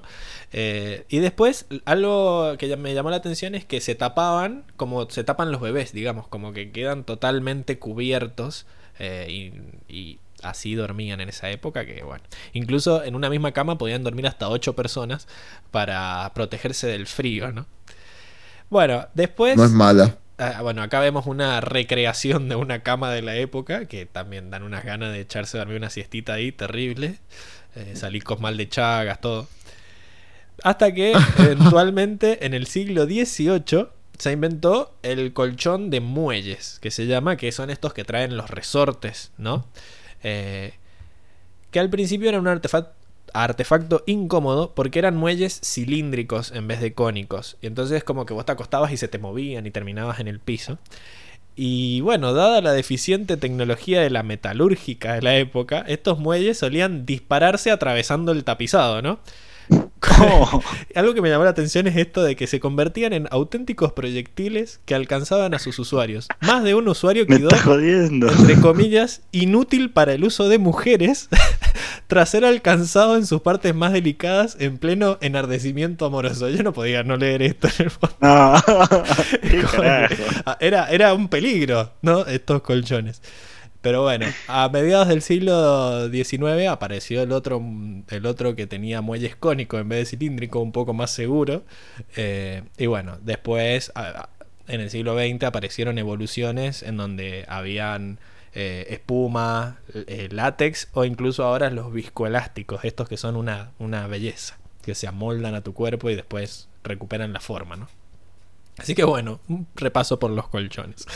Después, eh, volvemos a la épica chimenea de Long Feng, porque habíamos visto de que por qué había fuego verde, y Enrico tiró la teoría falopa de que quizás tenía piedras adentro del fuego, y acá comprobamos en una mejor inspección que efectivamente eh, tenía piedras brillantes adentro del fuego para eh, darle ese color característico. Así que va el aplauso a Enrico. Vi- Vieron chicos que mis teorías inchequeables a veces no son tan flasheras. Hay, que, ver, ser chequea. creativo en la vida y van a ver, van a ver. Vamos a ver, hay que ver si no habías visto el capítulo y habías visto esta parte donde se veía claramente que eran No, piedras. para nada. No. Bueno, está bien, vamos a creer. Le Después, creemos, bueno, Enrico. Me, me mata que ya estaba la, la joyería, los anillos con estas piedras verdes ahí. Sí, sí. El usu- eh, acá está el, el usurero este que me encanta la cara, aparte todo increíble. Que bueno, decimos, ¿cómo, ¿cómo hacemos para que en un frame se vea que tiene plata? Ponele anillos gigantes. Decía. Me, me pare- me pareció una cosa acertadísima de la animación. Tipo, de demostrar de que, de que este tipo tenía toda la papa. y que encima le brillan, ¿viste? El brillito ahí de ting. Sí, le hace un brillito. Bien. Después, La cara, la cara de obstinado, como decir, eh, yo la tengo toda, tipo. Este es el dueño de los call center que tanto odias. A él es al que tenés que odiar. Bien. Después vemos que Katara y Sokka están jugando una especie de dominó o de no sé, de solitario de los cuatro Sí, elementos que ya los habíamos visto en el primer capítulo de la serie que lo estaba jugando eh, con las mismas fichitas, estaba jugando Airo. Pero ahí estaba jugando solo, así que no sé eh, si habrá varias versiones para jugar con las cartas, viste como las, las cartas de truco que tienen 82.000 juegos que puedes jugar, bueno, acá lo mismo, deben haber varias, varias cosas que jugar con estas fichitas de agua, tierra, Las fuego, aire. La baraja española. La baraja española. No, no, no, me niego. La carta, la Sí, baraja de truco. no, porque el truco es uno de los juegos que podés jugar con la baraja española. el, el mazo de Bien truco. corregido, bien Y corregido. el otro el mazo de póker. Nada de español y francés. Dejemos de perpetuar No. el imperialismo. El otro el mazo de póker. Bueno, esta otra mm, referencia gráfica de que sepas que están, Pegó. eh, están hipnotizados porque le crece la pupila de manera exorbitante. Y eh, después, bueno, vemos este campo de entrenamiento, campo de reeducación Qué miedo. de las 82 Judy. eh, que bueno, me parece que es uno de los frames del capítulo, ¿no? Que, que le agrega esto de. Sigue empeorando lo turbio. Sí, sí, totalmente. En la subsección Nah. de personajes que ya vimos antes, eh, bueno, ya nos lo dijo Enrique. El general Monk. El general Monke era el que quemó y sus rinocerontes eran los que habían quemado eh, la aldea de, de Jet, ¿no? Y bueno, finalmente tenemos el cartel de APA que, como siempre, está escrito en chino. Y vamos a leer lo que dice, que dice, se busca un bisonte volador, su nombre es APA, tiene seis patas y pesa 10 toneladas. O sea que la última vez que fue a la nutricionista le dio eso. Lo había empezado. Ajá. Si tiene alguna información, comuníquese con el avatar Ang, que vemos que también en el afiche tiene una fotito del avatar Ang, un dibujo. En el anillo superior, distrito 96, casa 217. O sea que sabemos la dirección del departamento que, que rompió Ahora, la, la agencia de marketing, un 10, está re bien Sí. dibujado, Ang también, pensaron en todo. Sí, para eso sirven los diseñadores gráficos.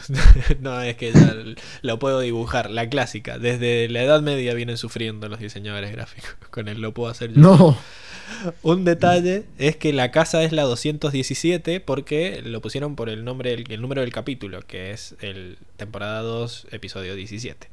No 14. como Increíble. al principio. Mira, mira. no. Y- Era la 214. No, no, el 217. Y bueno, con eso damos por finalizada la sección del mundo. ¿A ustedes vieron algo más? Si no, pasamos a la siguiente sección.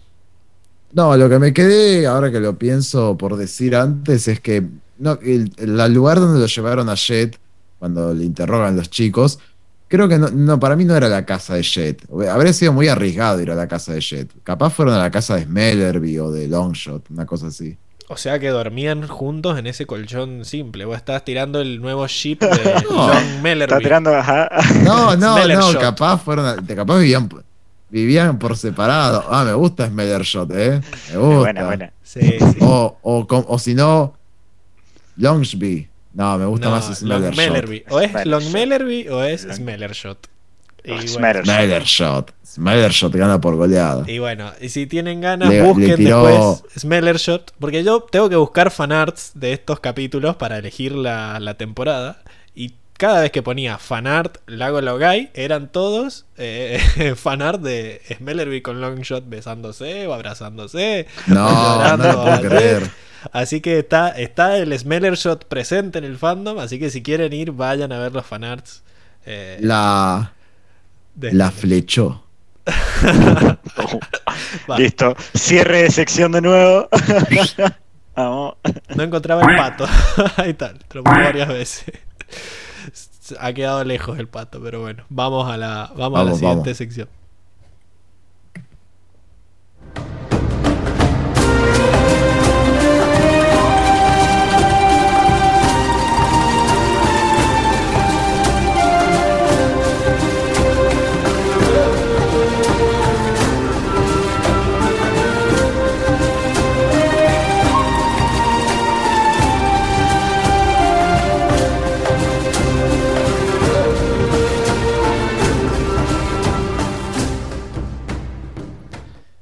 Estamos de vuelta en la sección de traducciones, donde analizamos lo que hizo el equipo de doblaje con el guion original de la serie para ver si lo destrozó o le pudo sacar un poco de jugo a cosas que eran intraducibles.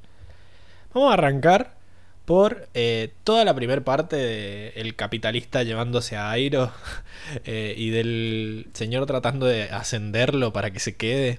Ahí se perdió todo un chiste. Eh, porque, bueno, lo primero que le dice el señor Pao es: Te subiré o te ascenderé a mi asistente personal, ¿no? En realidad, lo que dice en inglés es: I'll make you assistant manager. Que quiere decir como que lo va a hacer eh, gerente asistente o algo así. Eh, que no es lo mismo, era como que le estaba tratando de dar un cargo concreto. Pero el chiste es que le va metiendo palabras al cargo que no le suman nada al cargo. O sea, como que le va metiendo rango innecesario. Porque después dice, no, mejor te haré mi mano derecha. Y en inglés lo que dice es, wait, senior assistant manager. Es como que gerente, asistente senior. Y después al final, cuando finalmente dice, te haré, te ascenderé asistente del administrador. Eh, le mete Senior Executive Assistant Manager. Como que le sigue, le sigue metiendo títulos ahí, palabras que nadie sabe cuál es la diferencia entre un manager y un manager eh, ejecutivo, cosas así. Así es que, que, ahí- el chiste está mucho, está mucho mejor planteado el chiste desde el inglés por Claro. todo este ámbito em- empresarial, que- Empresarial. Que, en, en Latinoamérica al menos se usa el, el mismo término Sí. en inglés, no hay un término en español, entonces sí, podrías decir, podría hacerte eh, senior ejecutivo, pero suena medio raro, ya es como que nos desencantamos de la época. Claro. eh, sí, no hay una traducción para senior eh, o junior. Es como. O semi-senior. A, lo- a- a los programadores es muy interesante que te pasen a senior. No es solo, no es solo un título, hay un, hay un ascenso de sueldo jugoso. Pero acá no, acá era como que era solo el título porque el chabón ya no podía ofrecerle más. Así que, pero no le no encontraron la vuelta, encima le cambiaron el chiste porque primero le dice asistente personal, después mano derecha, después asistente del administrador, era como difícil de traducir, pero como que le cambiaron el chiste. ¿Están de acuerdo que va un Guido? Yo le iba a poner el otro, que es más agresivo. Sí, no, No, Guido, Guido. Guido. Guido, Bueno, Guido. Está bien, son muy... Está mal. Sí, Eh, Guido. Está tan mal. Eh, bueno, se entendió, está bien. Después cuando... le dicen a Zuko, vas a mejorar tu vida, qué sé yo. En español dice, sí, por supuesto. En inglés es un poco más sarcástico y dice, I'll try to contain my joy. Que quiere decir, eh, voy a tratar de contener mi, mi alegría, ¿no? Como diciendo, me chupo un huevo y la mitad del otro, básicamente.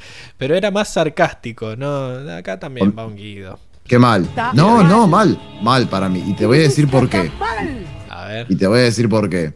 Porque encima, eh, esto en honor a Emilce, que diría lo mismo para mí. eh, porque él está de espaldas. O sea que podrían haber jugado mucho más con el tema de la longitud de lo que él Claro. decide y demás. Bueno, entonces no le voy a poner el que más, le voy a poner este otro.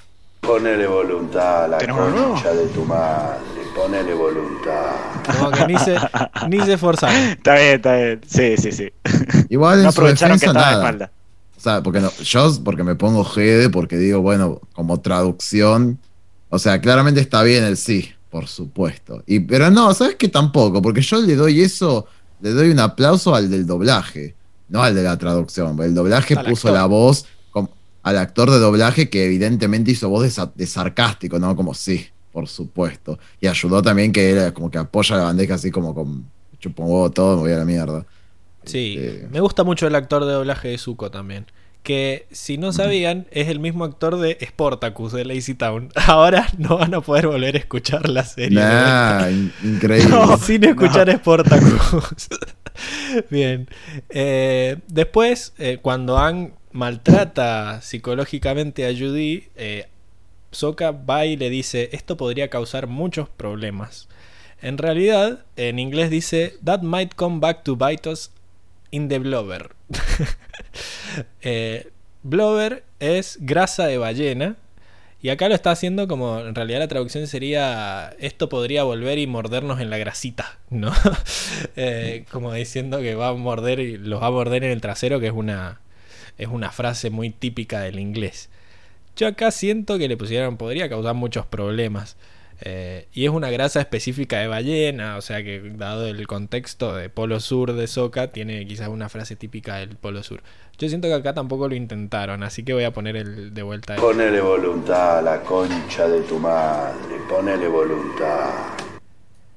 Después, eh, Longfeng dice, veamos si podemos seguir manteniéndolo en secreto.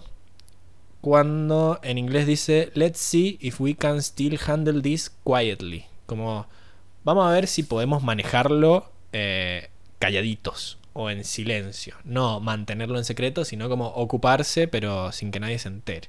Es más o menos lo mismo, pero, Ah, pero está bien. lo cambiaron. Así que le voy a poner... Está mal. Pero no está tan mal. En español, Me cuando... parece bien, me parece bien. Está muy bien. Cuando está discutiendo Airo con Zuko, eh, le dice, tenés que pensar en qué es lo que quiero. Eh, Zuko le dice, yo tengo un destino. Y en inglés dice, I want my destiny. O sea que en inglés decía, ¿qué es lo que querés? Tenés que pensar en qué es lo que querés. Zuko le reprocha, le, re- le retruca, digamos, quiero mi destino.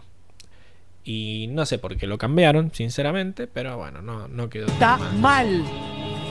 Pero no está tan mal. Acá viene algo que sí lo cambiaron. Y es que después de que dice el destino es a lo que vos haces y qué sé yo, Airo dice el té del destino. E inmediatamente dice, no, El, no, te- el destino. es, es, es una estupidez.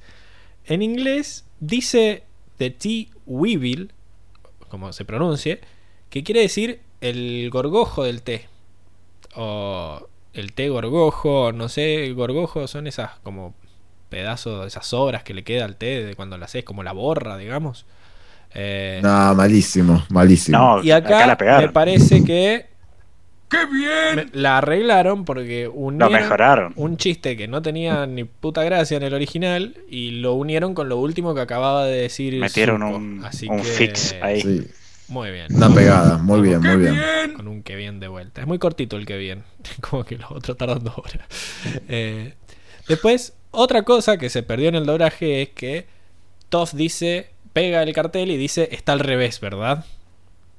Cuando en inglés lo que quiere decir es, it's upside, it's upside down, isn't it? Lo que quiere decir que no es que está al revés, sino que está boca, o sea, como que la parte de abajo está arriba, ¿no? Sea que se, se perdió ese chiste de que en realidad ellas, como no se da cuenta y no ve las cosas, cree que lo puso boca, o sea, patas para arriba, pero en realidad... Claro, es un eh, doble chiste. lo está, está dado vuelta, o sea, es un doble chiste. Eh, y acá, bueno, lo pusieron como está al revés, que se puede interpretar de las dos formas. O sea, no está al revés, puede ser patas para arriba, puede ser que está dado vuelta. Pero se pierde Mm. eso de que ni siquiera está entendiendo qué pasa y nadie la corrige, nadie le dice, no, lo pegaste al revés. Así que vamos con un... Está mal. Pero no está tan mal. eh, porque no sé cómo traducirlo, sinceramente, como patas para arriba, no sé si eso se entiende en todos lados, así que es raro. Bueno, No, de- creo que es como dado vuelta. Y pero dado vuelta, Dado vuelta. también puede ser así. También puede Y ser. bueno, como que pasa con esto de que es, es lo mismo que al revés, digamos. Bueno, en, ya dije lo de que un, tarda una semana en salir del Reino Tierra, en realidad eran muchas semanas, o eran semanas directamente. Y después tenemos el ¡No! Si sus amigos no te hubieran encontrado, no habría sabido qué hacer. Que es lo que le dice eh, Airo en su momento. En realidad, en inglés le dice If his, if his friends hadn't found you, you would have frozen to death. O sea, te hubieras Uh. muerto hubieras congelado. Congelado hasta morir. Claro. Sí. Eh, lo cual me gustó. Me gustó que le agregaran ese toque de que Airo no habría sabido qué hacer si se moría Zuko. Igual está raro, yo no, no, no alcanzo a leer si es que yo no habría sabido qué hacer o tú no habrías sabido qué hacer. Sí, yo eh, cuando lo dijiste me quedé medio. ¿Mm? Pues yo creo que él dice, no habrías sabido qué hacer. Porque Ujú. le dice a él que no habría sabido qué hacer, no que Iron Para mí tiene más sentido de eso. El- los problemas del sujeto tácito, que es que... Porque más que no saber qué hacer, no hubiera podido hacer nada, quizás. No sé si es que no No, hubiera bueno, sabido no. qué hacer Airo. No, no te No dijo tu vieja nunca, ay, no sé qué hubiera hecho si te pasaba algo. Es lo mismo. Eh, no habría sabido. Es Ah, como. ok. inde- in- es in- indistinguible el no habría al no habrías. Porque como la otra palabra empieza con S, no sabes. Así que. Diría, diría que es inchequeable, chicos. Pero la realidad es que es muy chequeable. Y lo voy a buscar ahora mismo. A ver, le voy Pero a no, poner el es- subtítulo. depende de lo que escuches. Es como. Bueno, le voy, a, le voy a poner subtítulo en español y voy a ver qué. Ah. ¿Qué dice? Pero podrían dice- haber puesto, podrían haber dicho que no, es si que no los, te hubieras los muerto subtítulos en español listo. van a tener la traducción del inglés, no van a tener Del inglés, lo que claro. dice exactamente. Entonces voy a poner el entonces voy a poner el subtítulo en inglés para ver qué dice. Y pero ya te dije lo que dice el No, pero subtítulo te va a en salir inglés. eso. Lo Te va a cambiaron. salir que va a morir congelado. Ok. es inchequeable. O sea, cada uno va a escuchar No, una no. cosa distinta. Eh, Sí, pero no, para mí no, o sea, no sé por qué Yo no me quedo dijeron- con el. Sí. Me quedo no- con el no habrías sabido. No habrías ¿Qué hacer, sabido. Ok. Sí. Bueno, igual lo cambiaron y me parece que quedó bien. Así que vamos que bien. ¡Qué bien! Y la última es que eh, cuando Longfeng le dice niño tonto, elegiste tu propio destino. En inglés le dice foolish boy, you've chosen your own demise. Que demise no es destino, sino que es como deceso, fallecimiento, muerte, o tu perdición. Eh, Malísimo. a ver, por un lado, es otra forma que tienen de aclararnos que se murió Jet, que estamos jugando con esto de los de lo de lo sutil, pero por otro lado se pierde todo el paralelismo hermoso que veníamos hablando de que No, Pablo, su te- propio te suplico- destino. Te suplico, Pablo, que le pongas un que bien, porque está buenísimo. Eso iba a ser, eso iba a ser. ¡Qué bien! ¡Qué bien! Porque para mí lo unieron y quisieron hacer más evidente el paralelismo de que tenía que elegir su propio destino El como tema del destino. Así que, pero bueno, si vos no habías captado que se moría Jet, eh, quizás esto te lo confirmaba, como que vos elegiste tu muerte, le decía, le decía Longfeng. Y bueno, y como Sí, sí. último detalle, más ya más del doblaje que de la traducción, eh, recordemos que eh, Airo se llamaba Mushi, su nombre falso era Mushi, y el, el señor Pau este le dice Muchi. de vuelta, otra de las chileneadas que se escapan de vez en cuando a los actores. Así que, bien, con esto pasamos a la siguiente sección. Vamos. Vamos.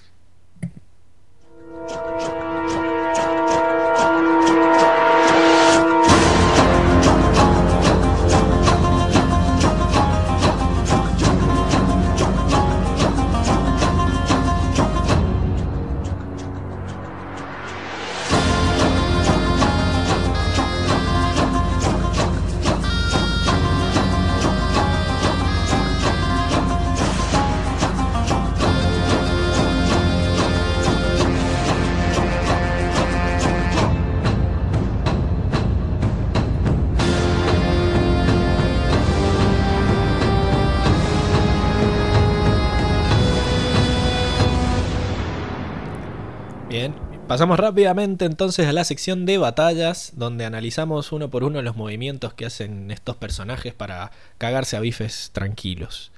Vamos a arrancar entonces con el reencuentro de Jet y Katara, ¿no? Eh, Jet, qué idiota. En donde básicamente Jet le dice, mira, si en un momento tuve que hacer como cinco manotazos para mojarte lo suficiente para congelarte, acá con un solo movimiento de brazos hacia adelante levanto como 3 toneladas de agua y te lo largo directamente a la cara. Eh, el movimiento es que levanta los brazos lo más que puede y después hace una vuelta eh, con todos los brazos extendidos para levantar toda el agua que puede y a dos manos largársela a Jet, que horrorizado eh, lo empuja y lo tira hasta el, hasta el callejón más cercano que encuentre. sí, literal- literalmente se ve como mucho el movimiento este, como si primero la levantase y en el medio del aire hiciera frum. como- Claro, se lo larga Como si de la arrojase. Hermoso, hermoso y me encanta ahí cuando cagan a Biff es un personaje que me, caga, me cae mal, así que hermoso que haya- se haya sacado las ganas. Después... Vos, vos también sos como Qatar ahí, no, no Sí, perdones. Sí, sí. Eh, o cuando en las novelas cagan a bifes al malo, lo cagan a cachetadas, así vos decís, para... Sí, sí, sí. Hermoso. Te falta, te, te falta más maestro aire, Pablo. no, no. Aprender a perdonar. ahí. Un poquito, un poquito. No llegar al gatillo fácil como los Daily, pero un par de viajes como No. para que aprenda. Bien, después tenemos este otro movimiento que el mismo, la- los mismos charcos que quedan en el piso de, del- la gran ola que levantó, los levanta y empieza a hacer una bolita de agua, ¿no? Como que se recarga municiones con los charcos que, tienen, que quedan en el piso. Y después, eh, en el siguiente GIF, lo que hace es. No apareció, no apareció ni un solo Daily en toda esta escena. ¿Cómo se nota que está en el sector bajo?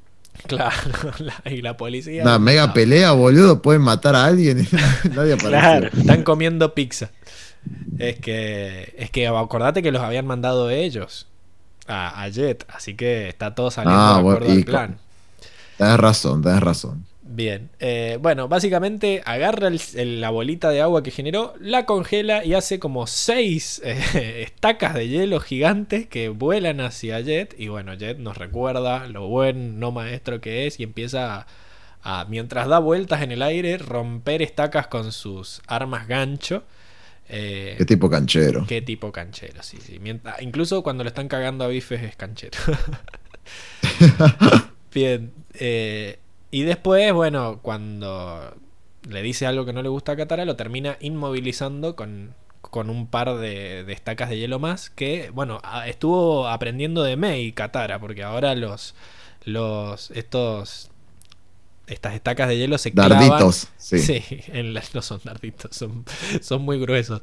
Pero Está se bien, clavan- estacas, estacas, está bien. se clavan en, en la tela y lo dejan inmóvil, digamos. De vuelta Mm. atepetizando la situación. El que no es para nada ATP es el, el Gatillo Daily- fácil. El Daily que Sí. atacó al muñeco este porque, Uh, porque encima primero le atraviesa el pecho con un con una de estas manos eh, guante de piedra de tierra. Sí. y, y después le saca la cabeza directamente con otra que le larga después. Estaba enojado, boludo. Creo que le había dicho movete, flacucho, y boludo, se, se ofendió por eso. Eh, le dijo skinny en el Lo inglés. reventó. Realmente lo reventó. Pero bueno, me gusta esto de que larga primero el primer guante con la derecha y para largar el otro como que se da una vueltita para quedar al revés. Yo lo, lo entiendo como que es diestro, entonces tiene que dar toda esa vueltita para, para largarlo cómodo. Como, como la rabona, que los zurdos utilizan la rabona para pegarle a la pelota cuando le queda de derecha. Una cosa así, inchequeable. Pero bueno, el otro movimiento que se ve es eh, que mientras está en el aire, cierra el puño de la mano haciendo el mismo movimiento con su propia mano, con la de verdad, la que no salió volando. Eh, así que está Muy bueno. Como que pueden controlar cada falange del guante que largan con su propia mano. Bueno, cadena, cadena Mm. perpetua para el Daily S. Después tenemos eh, esto de que nosotros sabíamos que el agua puede curar, pero también te- parece que tiene propiedades curati- curativas a nivel psicológico, porque, o sea, eh, Uh, me, me viene bien. Para. Ah, te podría- la, la terapia que me ahorraría, dice Enrique. Sí, sí, Ah, sí. Bueno, a este, a este GIF, Diego, que recordemos que Diego es el que hace los GIF, le puso eh, de título auriculares de agua. Así que es un idiota. Me encanta, me encanta. Yo ahí, si estoy, si estoy muy en una, soy maestro agua y hago. Y me quedo así un Claro. ratito Y- y pensando. tenés- es como en la caracola, viste, que tiene el sonido del mar. Bueno, acá vos haces tu propia. Claro, ahora yo me pregunto, ¿est- ¿esta propiedad servirá para otras cosas? Ponele, estás estudiando y haces así un rato y te quedan bien las cosas que estás leyendo, alguna cosa así. Y no sé, tuvo efecto esto, es como que lo ayudó a recordar, pero al final tampoco es que le devolvió la mente completamente. O sea, fueron como que sus... Bueno, propias- tuvo un efecto. A, a ver, lo hipnotizaron y tuvo efecto. O sea, por eso yo digo, capaz en condiciones psicológicas normales, eh, nada, capaz te ayuda, como que te beneficia más. Para mí como que le liberó el estrés o algo así, porque en ese momento incluso vemos en el GIF que estaba como muy tensionado, estaba transpirando y que se... Claro. como que para mí le Sí. redujo el flujo sanguíneo, una cosa así, como que le, le calmó el área. sí. Yo me lo imagino. Claro. Está bien, imaginaba sí, como una cuestión más sirve. física también, como algo. Sirve como terapia tipo conductista para superar traumas y cosas así. Me gusta, me gusta. Como el episodio de Los Simpson que lo meten en, Obvias. que lo meten en la, en la bañera la niña hippie ahí que lo deja flotando en agua. Bueno, acá también como que le pone agua en las Algo así, exactamente. Exactamente. Es Bien. un tipo de terapia para mí. Muy bien, te- la vas a probar ahora. Después eh, tenemos el momento este en el que Toff levanta el túnel secreto eh, que lo detecta con sus poderes de Maestra Tierra. El secreto. Exacto. Mete, mete un saltito y utiliza el, el amortiguamiento de la caída para tener la fuerza suficiente como para levantarlo, ¿no?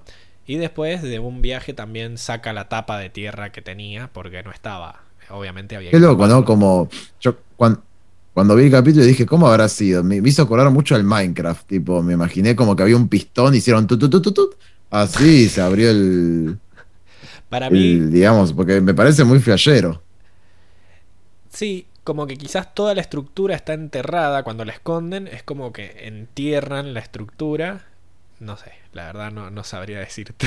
porque para mí es como que Eh, Quizás levanta el túnel, pero ella está creando el puentecito. No sé si todo ese puentecito también estaba enterrado. O, o no es enterrado porque es debajo del agua, hundido.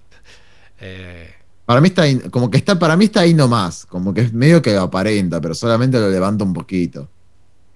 ok, y pero se vería igual a simple vista. yo no, yo no lo entendí, o sea, no, Bueno, creo que hay que. Es trabajo para Gina. Un hechicero lo hizo. Así que dejémoslo ahí. No, no, ya veremos. Totalmente. su teoría. tenés que ser maestro tierra para entenderlo. Claro, no lo entenderías. No lo entenderías. Tenés que ser Toff, o, o sea, tenés que ser una niña ciega que mira a través de la tierra o un Daily. Si no, no lo puedes saber. Para mí levantó toda la estructura que puede ser que esté un poquito allá abajo y el tema es cómo se estira el, el túnel. Pero bueno, claro, toda la estructura que se, se movió todo abajo, entonces estaban los aire tranquilos y de repente se les movió todo. entonces, eh, ¿Qué pasó? está entrando otra vez. puede ser, puede ser. Está goteando de nuevo. Y capaz así se dieron cuenta de que entraron, ¿no? Claro, y se fueron fueron todo rápido a colgarnos a, la- a las cadenas. Dijeron, bueno, Claro, de- deben haber dicho, ¿cómo puede ser? Estamos todos acá. Hicieron, pasaron lista y dijeron, no, claramente. El dieron no fuimos nosotros. Entendí. Ah, bueno. llegamos, llegamos a la batalla.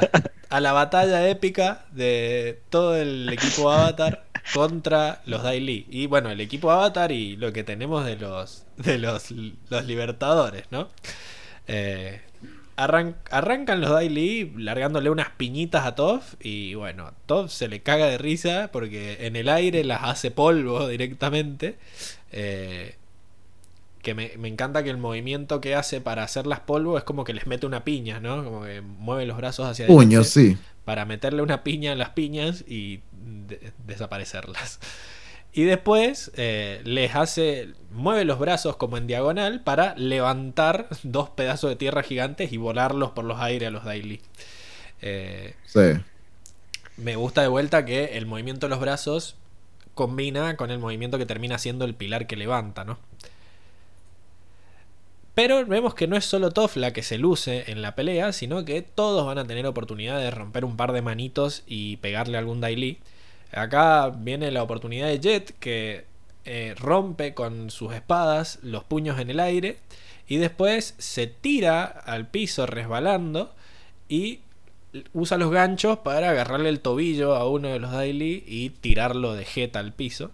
Eh, la, Qué tipo la- canchero, la-. Qué tipo canchero. El, el clásico te agarra las patas, ¿no? Eh, después, Ang también va a usar primero aire control para volar a un Daily y después va a usar tierra para tirar al otro por el aire como lo hizo Toff. Eh, o sea, como que ya estamos viendo que Ang está más interiorizado con los elementos y podría haberle tirado otro, otro coso de aire al otro, pero le quedaba más cómodo eh, levantar una, una tierrita. Y me encanta que, así como la ropa de Suki la semana pasada era muy inflamable, estas túnicas son como muy. eh, son muy poco aerodinámicas. O sea, como que es más fácil volarte, porque es como ahí nomás se te inflan y, y es más fácil Claro. A lo vela, digamos. Atrapan mejor el viento.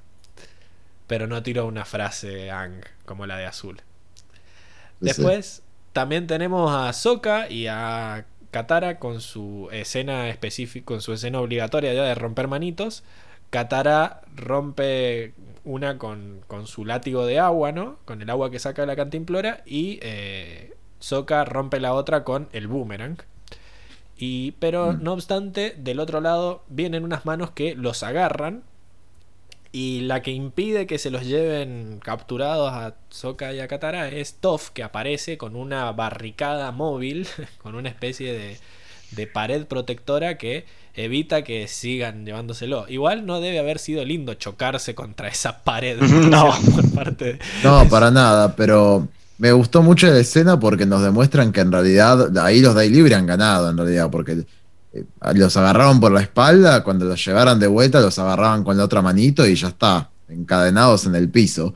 Sí, Este, y los iban a usar como rehenes, digamos. Está so- solamente, sí, sí, solamente que de pedo, bueno, estaba Toff que los agarró con este paredón y nada, les dio ventaja, porque después creo que los- les pega a los otros, ¿no? Ahora veremos. Después de hacer el paredón ese, lo que hace es que los Daily saltan y dan la vueltita para atacarla y ella hace como su propia tarima para levantarse y Mm. volar. Y los Medio otros- que hicieron un ataque, hicieron como un ataque parecido al que, no tan así, pero parecido al que le lanzó después el Long Feng a, Claro. a Jet, ¿no? O sea, andás a ver qué pasaba hacia el final, capaz le levantaban esta pared que le reventaba toda la tráquea a Toff. Pero bueno, ya levanta este, pare- este paredón gigante que es como que frena todo. Pero bueno, ya vimos que, que los movimientos que vienen por la tierra son los menos efectivos contra, contra Toph. O sea, si se va arrastrando y va generando todo este quilombo, ella los, los esquiva fácilmente. Y la, lo que elige es generar una especie de tarima, digamos, como hace un, un cilindro que la levanta al aire y después como que se dan cuenta que ella es la que hay que vencer y empiezan a todos los Daily a atacarlas a ella. Y, y le- vienen dos Daily también usando la misma técnica para atacarla y ella les mete un viaje a cada uno y después los, los dos cilindros que venían por el costado, que la iban a aplastar, salta y termina parado al lado de arriba de, de esos cilindros, ¿no? Y, y no obstante Sí. les devuelve unos piedrazos a eso del costado también. Yo creo que Toph- Visual, Toph fue muy útil en esta pelea porque se cargó Sí. a varios ella sola. sí. No, y, y No sé le- si les, ganaban, dio, eh. les dio pelea a los Daily, evidentemente. O sea, se concentraron mucho en la mina esta porque evidentemente, nada, era, era, era un problema, ¿viste? Acá se le iba a 5, boludo, increíble. Sí, se, Además- se los despachó. Visualmente es muy linda la pelea. eh, es como una buena pelea de tierra control. Y una cosa que noté ahí de los Daily, parece, esto de que corran por la tierra, ¿viste? Sí. Por las paredes. A mí me quedó esa que- duda. No, Sí, sé si, no sé si llegué a ver bien, pero pareciera como que sus zapatitos también son medio de tierra. De tierra, es lo único que. Sus suelas. No sé si llegué a ver bien en un momento. Y quedan Este, pegados incluso. Y quedarán, pe- quedan claro, pegados, quedarán sí. como medio pegados. Por un ratito, ¿no? Porque tampoco es que tienen unos re, unos re gemelos como para ponerse así. En horizontal. Es como un ratito Sí, como sí. para medio pegarse a la tierra y correr y luego hacer otro movimiento. Sí, sí. Yo, a mí lo que me llamó la atención es que ellos también corren como Naruto a, a lo Mei. eh, que Sí. tiran, tiran las, las manitos para atrás. manitos. Y a mí me da más miedo. sí. O sea, si yo veo a alguien corriendo así, voy a correr el doble para escapar. Corre. Porque Este está, está loquito. Este está loquito. Le, le falla. Corre porque es un peligro. Es como, ¿viste esas máscaras que están ahí en el valle inquietante? Bueno, si alguien corre así, para mí no es humano. Eh, algo, algo le pasa. Sí, sí, sí. Algo le pasa. Pero bueno, esto me hizo acordar a la discusión que tuvimos cuando presentamos a Toff, que le- los caga piñas a todos, todos en ese momento, y Lucas nos dijo, bueno, pero en realidad se la ve poderosa porque es un capítulo en el que está en su salsa. Entonces yo creo que estar en una pelea subterránea y qué sé yo, hace que salga la Toff loca que vemos en todos los capítulos y para mí fue muy útil en la pelea, lo sigo destacando. Fue como el, el 9 de Sí, ese que arrastra la marca. Voy a seguir tirando Mm. referencias Ni, ni se te, que entiendo ni, se, solo ni se te ocurra ni se te ocurra elegirlo como personaje Motomel porque arranco ahora. eh. No, no sé, ya Pero veremos. ya voy tirando. Ya veremos. Arranque la No, discusión. Eh, bueno, después vemos que no es invencible porque la agarran eh, la- con la mano desde atrás y mientras ella estaba ocupada peleando contra 5 y eh, la salva Jet en el momento. Viene colgado Jet saltando. Tipo y canchero. La, la agarra con el gancho, que no sé.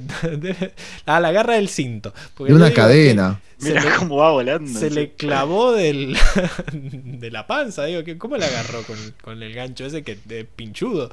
Y bueno, vemos que la agarra y queda de cabeza. Es como que estaba, volando ahí. estaba totalmente entregada con esa caída. Y viene Longshot y bueno, eh, de vuelta con, de un flechazo rompe la piedra que le había Esta- cargado Daily. Esta es lo que yo había dicho antes, es mi escena favorita de acción. Porque aparte, no, no podemos escuchar, pero hay una música de acción increíble en esta escena, tipo unos tambores. eh, y en, en toda esta escena me parece, me encanta, tipo, cómo a Toph la agarran, cae, y viene Jet re canchero, tipo, la rescata, aparece el longshot de la nada, tira un flechazo para Sí, romper el- la piedra. Es facherísima la escena, me encanta. tiene esto de, de que tienen de Es buena épica, las, sí. las escenas dinámicas de pelea en donde cada movimiento se responde con otro movimiento y después hay que hacer uno para responder a ese y está todo, está muy pensada la coreografía. Se está cayendo la cámara acá. Ah, mira, mira, mira, mira, mira, mira. Sí, y lo que te iba a miren, mencionar es le que ahí tira- le largó la suela. Eh, el Ahí está Daily. eso. Eh, de un, como ya la mano, la suela. la mano la tenía puesta en, en la espalda de Toff, le, le mete una patada y le larga la suela, que es lo que termina rompiendo Longshot con la flecha. Por lo cual tiene sentido la teoría de que usan sus piecitos Así para camina. correr por la tierra. Muy bien, muy bien. Eh, y después le larga. Nada, vienen dos Daily a, a atacar a Longshot y ahí aparece el líder a defenderlo con, con sus espadas, ¿no? Como que ya tiró la primera flecha y quedó en bolas Longshot, así que tuvo que venir Jet, que encima le salta canchero, por encima. O sea, Longshot se agacha y Jet de una pirueta le salta por encima y se le pone adelante para protegerlo con, con sus espadas. Eh, es muy loco, eso ya lo tenían practicado seguramente. Te dejé el lugar para que dijeras Jet. No, no, vi- viene en momentos especiales. ok, es, espontáneo. Eh, es impredecible, es impredecible. Sí. Bueno, lo peor es que no va a aparecer más. No, lo vamos a nombrar, lo vamos a nombrar seguramente. Bueno, después vuelve Ang y eh, le larga un, un vientazo a dos que salen volando también. Y ahí es cuando se dan cuenta que Long Feng está escapando y lo siguen solo ellos dos. Que no, no es, no, es, no es malo mencionar esto que habíamos dicho antes, ¿no? La diversidad ¿no? que, co- con la que contaba el equipo Avatar frente a los Daily es lo que para mí termina siendo que logren triunfar al final. Porque ponerle en esa última escena, ¿no? Ang cae de la nave y tira aire y los vuela. Pero en realidad, si Ang no hubiera aparecido, me parece que estaban medio en bola los demás, porque estaban como medio lejos. Los Daily tenían un- una mejor posición, ¿no? Como para levantar tierra, tirárselas como estaban mejor predispuestos. En cambio, Ang aparece en el momento justo para volarlos. Entonces, nada, es- también esta misma escena, ¿no? La agarran a Toph, aparece el otro volando con, con el coso, este le tira la espada, eh, perdón, la, la flecha, el otro aerodinámico sale y lo defiende. Es como, tienen una diversidad que me parece que logró Sí. hacer, eh, mejor frente a los Daily. un grupo variadito y que sean muchos también ayuda, porque si, si viene uno a atacarte, después el otro viene y te salva. O sea, estaba, estaba lindo, había un, un buen equipo armado acá. Que bueno, se fue a la mierda. Sí, un buen balance. Se murió a Jet, pero bueno. No. Eh, eh, Después, bueno, le larga lo de que el rey lo invita al lago Laogai y Jet está honrado de aceptar su invitación y se empiezan a cagar a bifes de vuelta.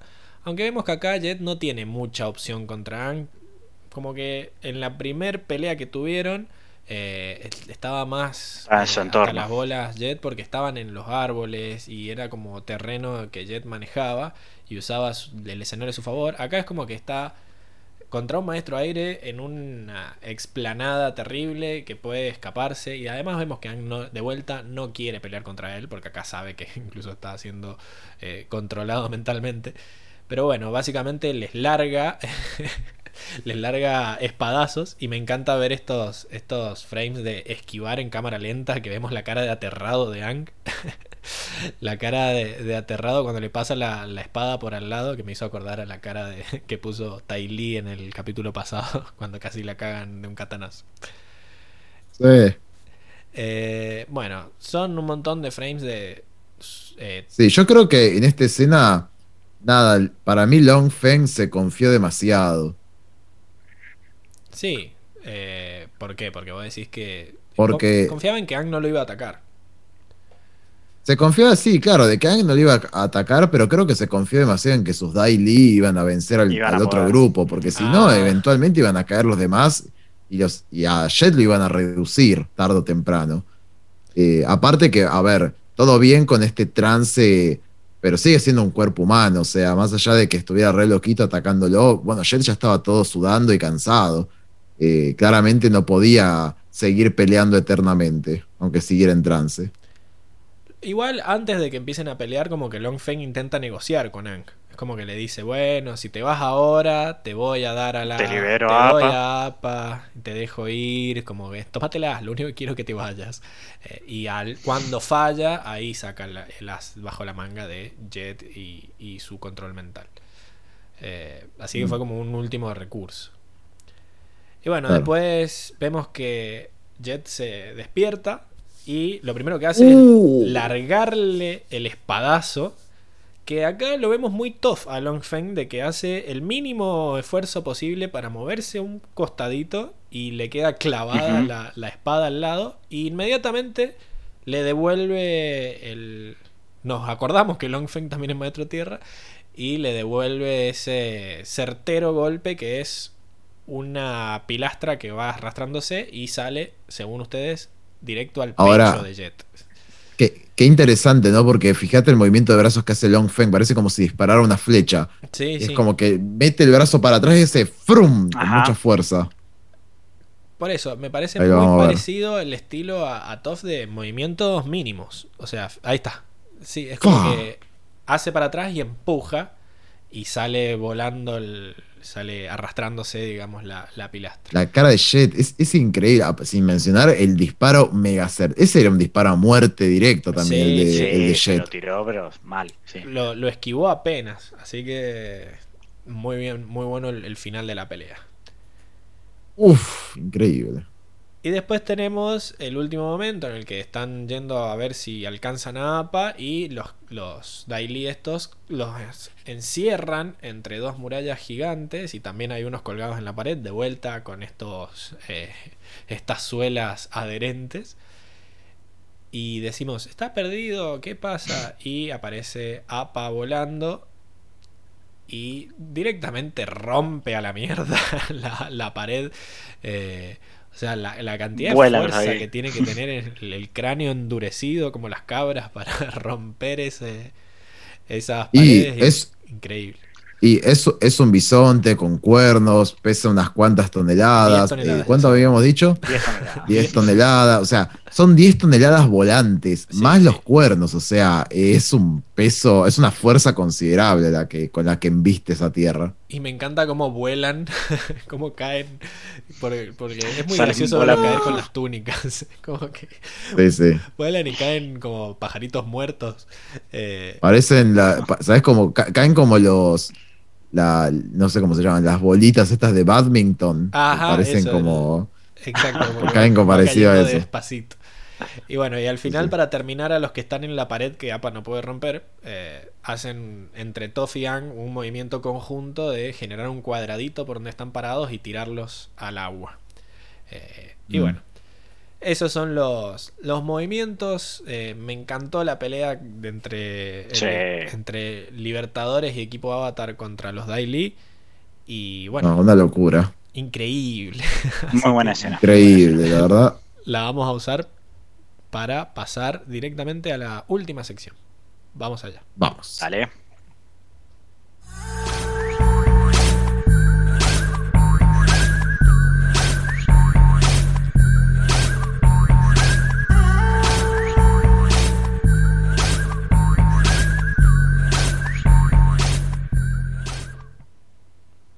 Bien, y estamos de vuelta entonces en la bolsa de gatos, esa sección donde metemos todo lo que no sabemos dónde más meterlo y lo dejamos para el final, ¿no?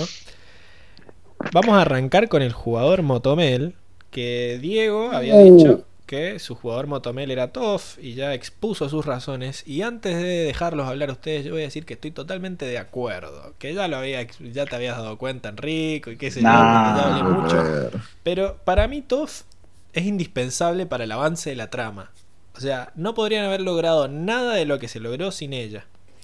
Eh, el tema de leerle, leer si está diciendo la verdad o no, es lo que hace que confíen en Jet.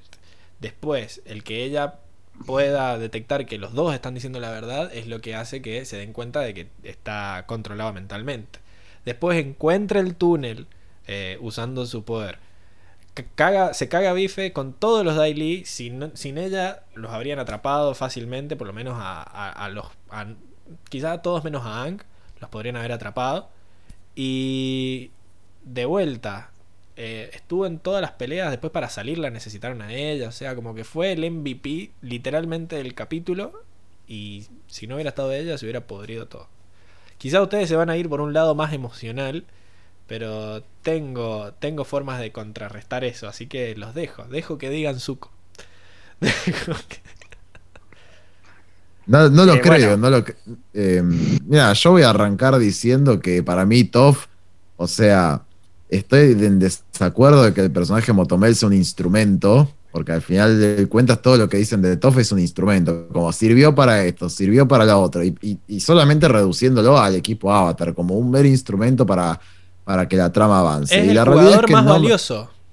El jugador Sí, Motomel. pero de, de- de qué, ¿de qué equipo? Bueno, sí, qué sé yo. Mm. O sea, yo le voy a dar la moto a un personaje que me parece que se luce realmente en el, en, en el capítulo. Porque la verdad es que, como te digo, para mí Toff acá es un mero instrumento, así como se le puedo dar. GIF, GIF tras GIF de que se lucía y de que peleaba contra dos y que esquivaba y que te Sí, se salvaba. al lucía en otro. cosas, sí, pero se lucía en cosas, en cosas no medio, no sé, instrumentales, no sé, eh. funcionales para cosas, claro, boludo, es como, qué sé yo, dale un premio Eh, a los Daily también, que también hacen semejantes laburos, qué sé yo.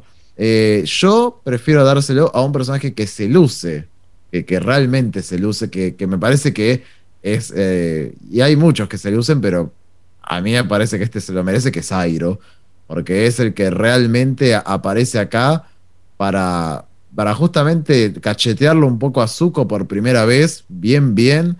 Eh, lo hemos visto que justamente durante toda la serie fue sumamente condescendiente y dándole su espacio a Zuko y acá le dijo, pibe, estás en cualquiera, te pido que te despiertes y lo logró, porque logró hacer que Zuko se diera cuenta de que estaba medio en cualquiera. Eh, nada, me parece que, Sí. que un tipazo Airo en este capítulo. Eh, muy buen planteo, Enrico. Yo se lo iba a dar a Zuko por la decisión que termina tomando. Pero sé que si voto a Zuko, estos sabandijas le van a terminar dando la moto a, a Toph. Así no, que no. voy a hacer una jugada pará, para que no, haya no. un- Ese- pará, no, pará, pará, no, no, no, pará, pará, pará, pará, pará, a que creas que es el jugador Motomel, no hagas el voto de... Yo te voy a decir, pará, no, no, pará, pará. Pero yo, o sea, para mí es Zuko por la decisión que toma y por el impacto que tiene. Porque ya que decís, ¿qué impacto tiene la trama? Bueno, sin ir más lejos, iban a estar rodeados de Daily, los iban a hacer mierda si no aparecía Appa. ¿Y quién liberó a Appa? Zuko. Pero si Pero veo si la Zuko- carga emocional y analizo eh, por qué toma esa decisión, es por cómo Airo lo empuja, ¿sí? Por, por cómo Airo va y las cosas que le dice, y encima lo, lo siguió hasta ese lugar. Em, por eso es como que es o Airo o Zuko, ¿sí? Em, creo que. Qué difícil me la hacen, pero sí. O sea, Bueno, voy a votar a dejo- Airo. Voy a votar a Airo porque, ¿sabes qué? No, no, no por el empate, porque Enrico me convenció en realidad. Porque es verdad, porque Zuko en realidad, o sea, tiene la carga emocional de la decisión, pero está Airo ahí. Y si no estaba Airo ahí, ¿qué es que ¿Quién sabe qué hubiera hecho Zuko? No, no hubiera tomado esa decisión solo. Sí, Pero aparte, lo- las Airo, cosas, las todo cosas lo que, que le le dice dijo a Airo. Airo, le canta las 40 por primera vez en toda la También, serie. Airo le o sea, canta las 40 a Zuko. Sí, y toma la decisión de, de rodearlo, o sea, ponerlo como lo habíamos dicho contra la espada y la pared, decir, ya está, dejate joder, hermano, dejate joder y mirando el interior, toma una decisión y deja de, de meter la excusa del destino. Así que la decisión que termina tomando es por el empuje de Airo, por eso yo voy a votar a Airo. Es durísimo lo que le dice, o sea, entre las mejores frases. No, bueno, a ver, a ver, Ya viene. Yo estoy de acuerdo con que Airo estuvo muy bien, con que lo hizo entrar en razón a Zuko, con que qué sé yo. Pero a lo que vamos es que eso de que si Zuko no liberaba a Appa estaban en la lona es mentira porque ellos estaban yendo a la jaula de Appa y no se lo encontraron porque Zuko lo había liberado, si no lo hubieran encontrado ahí a Appa. Y segundo, me parece que en la escala de las cosas, en donde el objetivo del capítulo era encontrar a Appa y llevárselo, la jugadora más valiosa para encontrar a Appa es Toph, no Zuko. Y Zuko tendrá un, un impacto emocional y, y logra tomar esa decisión. Pero que Airo le esté diciendo que es la, mejor decisión que, puede, que tiene que tomar y qué sé yo, no me parece lo suficientemente importante. En todo caso, yo pensé que se lo iban a dar a Zuko, No. porque es el que toma la decisión de llevarse su destino. Porque más allá, Airo le ha venido diciendo lo mismo toda la temporada. Que ahora se lo grite, no hace que eh, sea mejor que lo que ha estado diciendo No. ahora. En todo caso, es. Airo el nunca- nunca le tiró a de lo que Airo- tenía que hacer. Airo nunca le cantó tan bien las 40 como se la cantó en este capítulo. Y bueno, y quizás Y- eso es un defecto de que lo tendría que haber hecho antes, ¿no? O sea, como hace rato que yo vengo viendo esto de que, bueno, pero decile, porque es medio boludo este, no, no le estás Justamente diciendo. por eso, justamente Eh, por eso sido, se lo hizo en el momento justo. Lo hizo La en el dijo en el momento momento justo y se la dijo bien, bien. O sea, qué sé yo, es como, es como, yo le daría la moto porque realmente se lució al poder eh, ponerle un freno a su sobrino. Realmente decirle las cosas Es, es una buena, que recapacitara. buena toma de decisiones, porque sabía que acá no podía ser así, decir, bueno, yo te tiro el consejo o hacer lo que quieras, como no. Ya en es, es algo que, que, no podía vemos macerando, es algo que vemos macerando en Airo durante toda la temporada, y acá es como que mete ese golpe medio final, como diciendo, dale, tipo, eh, es más, un poquito más claro, echarle agua, con la famosa frase, ¿es ese tu propio destino o el destino que alguien más ha intentado imponerte? O sea, eh, está... es, muy dura las cosas que le dicen directamente. Eh, justamente lo deja a Zuko sumamente conflictuado con, con- su vida y termina tomando una decisión totalmente adversa, pero todo eso es en, en pos de lo que Aero le dice. Por eso Sí, y ¿sabes yo- por qué? ¿Sabes por qué también lo voy a justificar por ese lado? Porque el, el lado de Toff me da la sensación de que es como dijiste vos, Enrico, un instrumento. O sea, los, los guionistas tenían que decir, che, tienen que llegar a la cueva. ¿Quién, qué, ¿Cómo es más fácil? Ah, Toff, que encuentre el túnel Toff. Chao. Pero es lo como- hizo. Y bueno, y acá es lo mismo. Eh. Tiene que Zuko liberar a Coso. ¿Cómo lo hace? Y que lo convence al tío. O sea, No, bueno, que pero es- eso es construcción acá de hay- acá hay personaje un también. creci- Hay acá una hay un carga emocional y crecimiento- crecimiento de personaje. Por eso. Exacto, hay Claro, un desarrollo, Pablo, un ¿qué tal? crecimiento Pero de el Airo. crecimiento es de Zuko, no de Airo. O sea, Airo también es un instrumento para hay- que Zuko se, le, se despierte. A eso voy. Es un crecimiento, porque- por eso, por eso, pero estamos votando a Zuko, a, perdón, a Airo por el crecimiento que termina, que termina provocando en Zuko, Y ¿entendés? Es como dar un paso atrás. Pero es, es Por lo eso mismo, es igual de instrumento que Toff. Yo estoy votando a, a No, Toph porque por todas Toph las tiene cosas que hace para lograr la salida. Pero Toph tiene habi- ciertas habilidades Y que son, a ver, es como da- darle un premio por ser maestra tierra, pero el, el crecimiento del personaje es de Airo, por ser un tipo sabio que estuvo acompañando al sobrino durante toda la temporada, y acá es como que se terminó de desenvolver algo en él que era, bueno, le tengo que decir, le tengo que poner un freno a mi sobrino. A Tipo, ver. ya basta de pelotudeces. Para mí tienen sus razones, pero yo digo mi sensación respecto a Toff y fue esa. O sea, quizás ver de nuevo el capítulo y verlo de otra forma, pero la sensación que me dio Toff fue esa. Fue como, Yo, necesitamos a alguien, o sea, que encuentre la entrada. Eh, la más fácil es Toff. Y bueno, démoselo a Toff. yo me acordé la semana Esa pasada sensación. de que nos tocaba este capítulo y yo venía con la mente de darle la, la moto a Zuko. Y después, viendo el capítulo, vi todo lo que hace Toph y pensando en quién es el que se luce más. Para mí, ella es la que se luce más en todas las escenas en las que está. Termina aportando algo fundamentalmente. Así que bueno, quedará empatado de vuelta porque solo tenemos un ¿No hay voto en el Instagram eh, que dice que Luis Gessi vota por Jet. Así que obviamente no están escuchando Jet. todo nuestro debate porque esto no está haciendo en vivo. Eh, pero bueno, yo había publicado la, la historia y él vota por Jet. Así que quedó 2 a 2 de vuelta. Tendrá que ser la semana que viene, si viene algún integrante que no estuvo, el que decida el desempate. Estamos, estamos muy pendencieros. Pero bueno, se va, se va de vuelta sola. No, no. Solita y sola. Bueno, ahora sí pasamos a la sección de eh, la frase. La mejor frase, que acá sí va a ganar Airo de cabeza. Porque tiene la mejor frase. Y probablemente también gane la mejor escena. Pero no sé si tiene el mejor personaje. ¿Qué es? ¿Cuál es la mejor frase de ustedes? O sea, algo totalmente incoherente. O sea, el mejor personaje es como esas películas del Oscar que decís mejor animación, mejores personajes, pero todo. Ah, pero no es la mejor película. Y no es la no. mejor película porque Lamentablemente las cosas que, se, que premiamos por separado fue la mejor, pero en conjunto no. ¿Qué sé yo? Es lo mismo. ¿Quieren que les diga mi frase? Así me la critican también. Mm, mm. Hay algo que me hace agua en ese. Como está Eh, diagramado eso.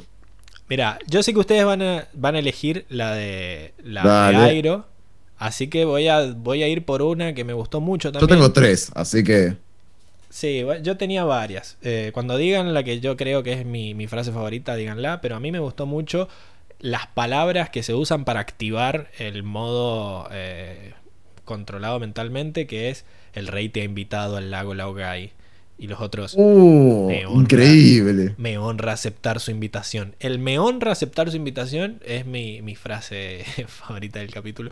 Porque es como la escuchás y decís, uh, se pudrió. Y otra cosa que también dice mm, Longfeng es se han convertido en enemigos del Estado. Eso es como ¡Ay, Dios! Épico. Dios, Épico. muy increíble. épica porque no, se repudrió. Muy chico". épico y muy, sí, sí, sí, no, viejo. ¿qué Aparte, la construcción de esa escena es fascinante. O sea, apaga todo y la cara en primer plano La cara, de Long sí, Feng sí. Se han convertido en enemigos del Estado. Nah, increíble. chan, chan. Así que bueno, esa, Muy buenos, me encantan, ver. me, enc- me encantan. Esa Buena es como la frase que más me gustó por sí misma como la frase. Pero todas las frases que van a decir ustedes de Airo me gustan como escena, toda en su conjunto. Así que vamos, vamos a, a esas. ¿Cuáles son la- la- las tuyas, Enrique? Eh, si querés anda vos, Seba, porque yo te las voy a cagar. si no. Bueno, Es Seba. que sí, es que, bueno, eh, sí- porque si no, no la digo ahora y tampoco después la dice Enrico, va a quedar como la frase que quedó colgada y es la que le dice Airo a Zuko, que es hora de que mire hacia su interior y se haga las dos grandes preguntas, ¿no? ¿Quién eres y qué quieres? Y bueno, me gusta porque también aplica a un montón de cosas, o sea, un montón de personas, o nosotros mismos quizás en algunos momentos eh, medios perdidos, nos hacemos esas preguntas también, así que muy sabio el tío Airo. Y quiero, quiero agregar Sí. esa frase del te lo ruego, príncipe Zuko, que es como ya el chabón pidiendo. Sí, como ya tocando fondo, o sea, al punto de tocar fondo. Sí, me, me parece tierno que diga Príncipe Zuko. Es como vu- vuelve y reivindicar en algún punto quién es. Claro, más allá de todo. Es que le está, le está tirando ahí el palito de quién eres, eh, sos, sos el príncipe, o sea, no tenés que demostrarle tu honor a nadie. eh, Mm. y me encanta, ya mezclando todo, las mejores escenas, la mejor frase, que mientras lo dice, eh, la cámara va girando, ¿no? Como que va, como que van moviéndose, el Zuko está adelante y Airo está atrás, y como que se van moviendo a medida que va diciendo te lo ruego, y, y como que están armando esa, esa escena de que es un momento eh, trascendental Sí, para sí, sí. su arco. Eh, Capaz, no, no, no, no recuerdo esta frase, pero se me ocurre, porque siempre juegan con esto, que capaz estarían mostrando seguramente en algún punto la escena de la cicatriz y a medida que se iba tornando Sí. hasta esta última parte, la escena sin la cicatriz. Y hacen, bueno, es, es lo que pongo ahí en, en la miniatura, ¿no? Arrancan En la desde miniatura. el lado lastimado de Zuko y se van moviendo, se van moviendo hasta que quede Airo solo en pantalla y solo la mitad de la cara, la que no tiene eh, cicatriz. Siempre Totalmente. los apoyos visuales al guion. Bueno, mis, mis frases favoritas son eh, un poco para ir del lado de Seba, porque en realidad, digo, yo cuando vi el capítulo me emocioné, tipo, me pareció fascinante la primera charla que tiene en la casa, que eh, él arranca diciendo esto de, te sugiero que empieces a pensar qué quieres en tu vida y por qué. Que ahí fue como el primer acercamiento a esto que le quiere terminar de Las decir bien. Airo. ¿no? Después, bueno, está la típica frase de Zuko cuando dice, conozco muy bien mi destino. Y ahí él le dice, ¿es ese tu propio destino o es el destino que alguien más ha tratado de imponerte? Increíble, esa frase para mí es una frase que representa el, el capítulo en sí. Es como, y justamente en, todo esta, en este mambo del destino y aplaudiendo al doblaje, eh, seguidamente lo vemos a Long Feng diciendo, niño tonto, que me encanta. Dice, elegiste tu propio destino. Uy, que es durísimo, porque es como Sí. que lo que le está pidiendo, medio que le está incitando a Airo que haga Zuko, el otro lo hizo y murió. Pero es como que murió, o sea, así lo ve Long Feng como un niño tonto, pero Jet se siente re bien por haber obrado bien. Este, se lo ve, esto creo yo, ¿no? Capaz medio inchecable, pero en la cara, en la, en la cara de complacido que tiene al ver a Katara, ¿no? No se lo ve mal, es como que en algún punto se lo ve en paz. Sí, sí. Y, le, y en ese momento está pensando en contenerla a ella. O sea, no, no se arrepiente para nada de lo que hizo. Yo también voy a coincidir en que quizás la, la mejor, la mejor frase es esa, la de es tu propio destino o el que ha tratado de imponerte a alguien. ¿Qué es lo que ha tratado de convencerlo todo el capítulo y hoy porque le gritó lo escucha? Pero me encanta Todo el capítulo, y ¡No! y te, te diría que toda la serie. Sí, sí, Toda la- to- para mí toda la serie va tirando siempre. Claro. Ah, sí, sí. sí. Eh, pero me, me encanta ese no. Ese no de cuando empieza a gritar es como lo que te, te deja en esta no va a ser otra charla que no le va a dar bola. Esta es la definitiva.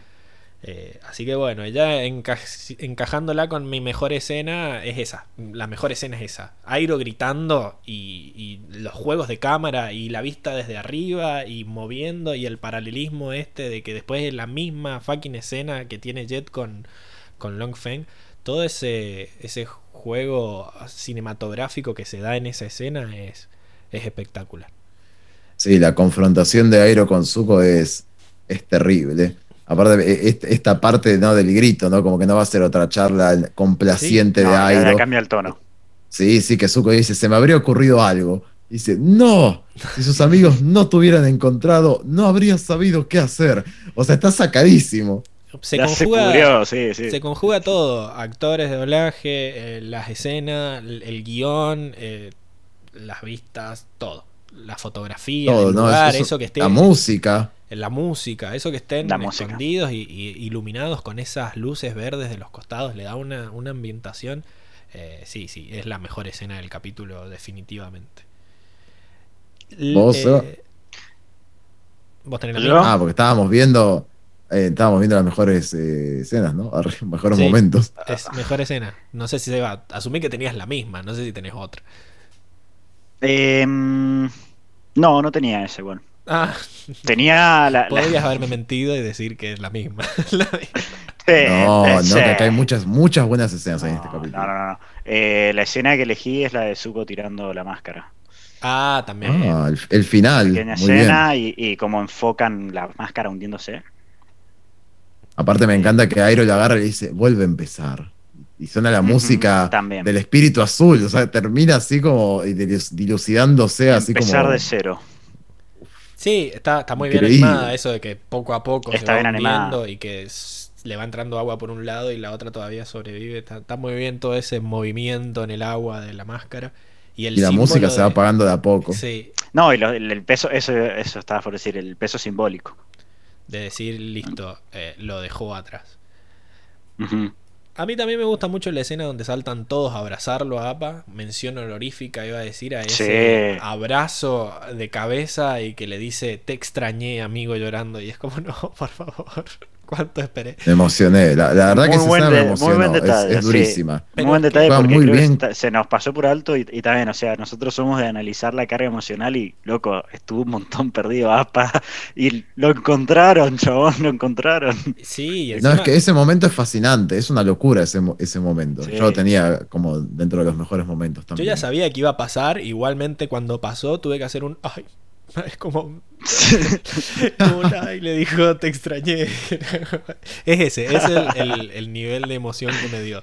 Y la otra escena vara que me muy gustó baja. mucho, que también ya la analizamos, es esta de que abren la puerta y te muestran a Apa viendo a alguien que abre y aparece Zuko en vez de ellos y de ahí Sí. putié, no fue como una puta Excelente, ex- excelente la decisión. No, una maravilla. De, de- Eh, sí, sí, de baitearte así.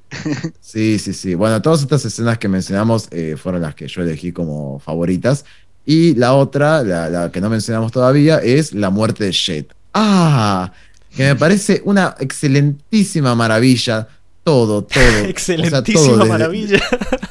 es como, Sí, sí. ya es otro nivel. Sí, sí, desde, desde que le dispara a Long Feng, este lo mata, él se va, le tira lo de niño tonto. Todos los demás se acercan llorando. Katara le dice, voy a estar bien. Toda la escena en la que Longshot habla, se van, está Smellerby llorando. Es una locura. O sea, es- la, la música, los es- no, todo, es, todo es maravilloso. Mi Me canon mental estuvo- de que de que lo cagó a flechazos Longshot. De eso haría mejor la escena. Para mí. No, es- pero to- to- todo realmente me parece.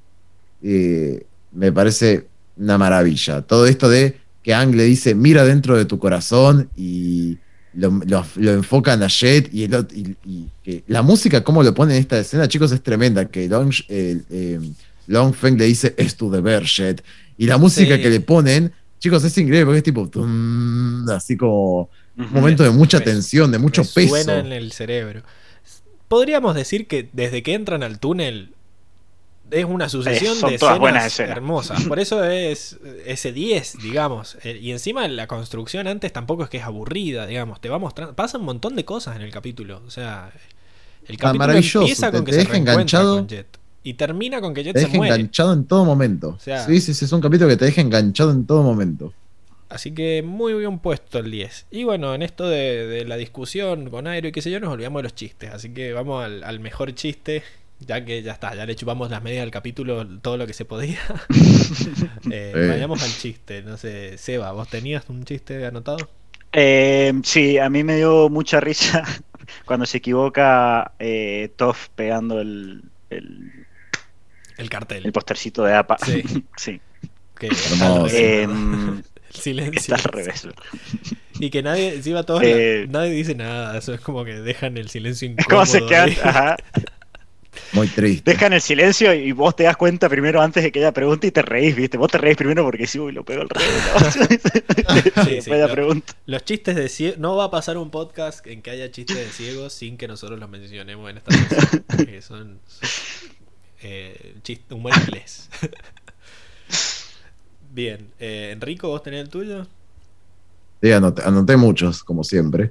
Sí, este, pa- para, para que no, para que no falte ninguno por mencionar. Bueno, entonces voy a decir Eh, el- el- antes. bueno, pará. Sí, claro, mejor, sí, mejor. sí. Yo tengo un par más también, así, si Eh, digamos todos. Bueno, a mí el que me gustó fue lo, lo, lo rápido del momento de que Soka le dice, si Katara lo besa, tal vez se acuerde. Y Katara le dice, ¿por qué no lo Sí. besas vos? Le dice. Tú deberías besarlo. Che, pará. Nos, nos olvidamos justamente de eso eh, hablando del desarrollo de- del personaje de Ang, ponele. Porque Ah, justamente eso, lo, lo que me gusta es que justamente le dice, eh, capaz si Katara lo besa, y dice, tú deberías besarlo, Soka. Y él dice, oye, solo era una idea. Y acá un problema del doblaje, en realidad. Ang dice, no sirve. Pero en inglés dice, a bad one. Claro, como una mala idea. se- claro, como una mala idea. Y lo, dice con una cara como de, de celoso, como de enculado, como no le gusta no le pintó. Ya le pintó, Sí, claro. que ahora muy vemos- buena. Recién ya lo ve como una. Recordemos que en el capítulo de Jet, Ang se la pasa boludeando y le chupa tres huevos que Jet Sí. está ahí cortejando a su, a su posible novia. Acá no tenía árboles para distraerse, parece, y, y re- lo identificó Estaba como una amenaza. más. Y pasa que del capítulo de Jet hasta ahora me parece que se construyó otro tipo de atracción ya de, No, de Ang. Se sí, puso de- más tóxico. arre. Se puso más tóxico. Claro, puede ser, está más enojado. Claro, yo te iba a decir que Sí, desde el sí. primer capítulo le tiene ganas a Katara, no podemos decir que después. Sí, no, pero eh, para mí no, uh, acá habremos debate, ¿no? Pero esas ganas que le tira, que le tiene a Gatara, para mí no son ganas, ganas. Es como una atracción que se fue construyendo a medida que él también crece, porque no nos olvidemos, es un niño. No, Entonces no, se va construyendo de a poquito, ¿no? Había, iba a ser el capítulo que no dijéramos que eran niños. Estuvimos tan cerca, no. tan cerca. Tan cerca. Pero bueno, mi, mi mo- mi momento de risa favorito es tal vez si Katara lo besa, tú deberías besarlo, Soka. Como que no me esperaba que le contestara eso. Así que te dejo todos los otros a vos, Enrique. Que los contás tan bien con esa Bueno, voz. eh, eh, eh, el, el primero que me gusta es cuando dice. Bueno, el, primero que me hizo reír, tipo, esto está como en orden cronológico. Ah, dale, dale. Cuando dice, eso podría causar muchos problemas, que dice Soka. Y Ang dice, no me importa, haremos lo que sea para encontrar a Appa. Y ahí, y ahí es cuando Top dice, sí, a romper las reglas. ¡Rum! Y rompe la pared. Y decís, hermano. Ella se venía sacada. conteniendo, claro, se venía conteniendo hacía rato en la ciudad. ¿Qué, aparte? ¿por- ¿Qué nos van a hacer? ¿Por qué? ¿Por qué? Tipo, reventaron una casa tipo del sector alto, aparte, re caro, boludo. Debe ser de una inmobiliaria, pueden, seguro. Tienen 42 más. Sí, sí. Bueno, el, el otro que creo que es más en honor a Diego, que lo había mencionado antes, eh, es cuando justamente Jet le dice. Sí, sí, eh, seguro le iba a mencionar. esto, Post-mortem. porque lo mencionó, porque lo mencionó en el poco tiempo que estuvo en el podcast. Que dijo. eh, ¿Por qué no confías en mí? Que le dice Jet. Y Katara dice, me pregunto por qué será. Y ahí Toph le dice, ¿acaso fue tu novio o algo así? Y Katara dice, ¿qué? No. Y Toph dice que estás mintiendo. Sé que estás mintiendo. mintiendo. Ese estuvo cabeza a cabeza con el que dije yo de Soca, pero ese sé que estás mintiendo, que se ponga roja la otra y se vaya, eh, está muy bueno. Sí, sí, sí. Seba, ¿tenías algún otro ahí que habías dicho que Em, tenías? o- bien al final, me dio mucha risa cómo lo, cómo lo tiran como un sapito con Long Feng. Claro, y dice, "Eh, pues yo te voy a, básicamente le dice, te, ¿cómo te voy a hacer cagar a vos, bicho. Ah, lo agarra y lo tira a la mierda rapidísimo. Ah. Y después, Qué dolor, ¿eh? Porque para te agarre APA con esos dientes. Sí. Sí. Te- dolor chicotear así en el agua. Nunca te has caído de panza al agua que te queda roja. Unos cachetazos, boludo. Eh, pero lo, lo que termina de cimentar el chiste es que después escupe el zapato. Es como, ya está. Ah, escupe sí. el zapato, claro. No eras, no eras rival para mí. Solo me agarraste en un estado emocional frágil la primera vez. Y el otro que, para rematar, eh, que, que también iba cabeza a cabeza con el que habías dicho, Pablo, ahí cuando están intentando hacer que Jet recupere la memoria, me da gracia porque Sokka dice, oh, ya se me ocurrió algo. Y le pone un pedacito de yerba en la boca. Ah, es buenísimo. o sea, como Jet antes. Me no está funcionando, dice el otro. Sí. Fascinante, que- la verdad. Bueno, esas, esas fueron las los momentos graciosos del capítulo. Hermoso, una maravilla. Bueno, eh, hemos llegado al final del podcast. Enrico, ¿dónde pueden seguirte en este mundo de las redes sociales? En Instagram, en Enrico RMJ. Y para que me sigan y puedan votar en el próximo capítulo a Airo como el mejor personaje. Claro, para que vos vas, vas Muy bien. propaganda. Ah, Estamos en campaña ahora. en- claro, Sí, en sí. las victorias. Bueno, está bien. Voy a hacer propaganda para que lo voten a alguien que se lo merece.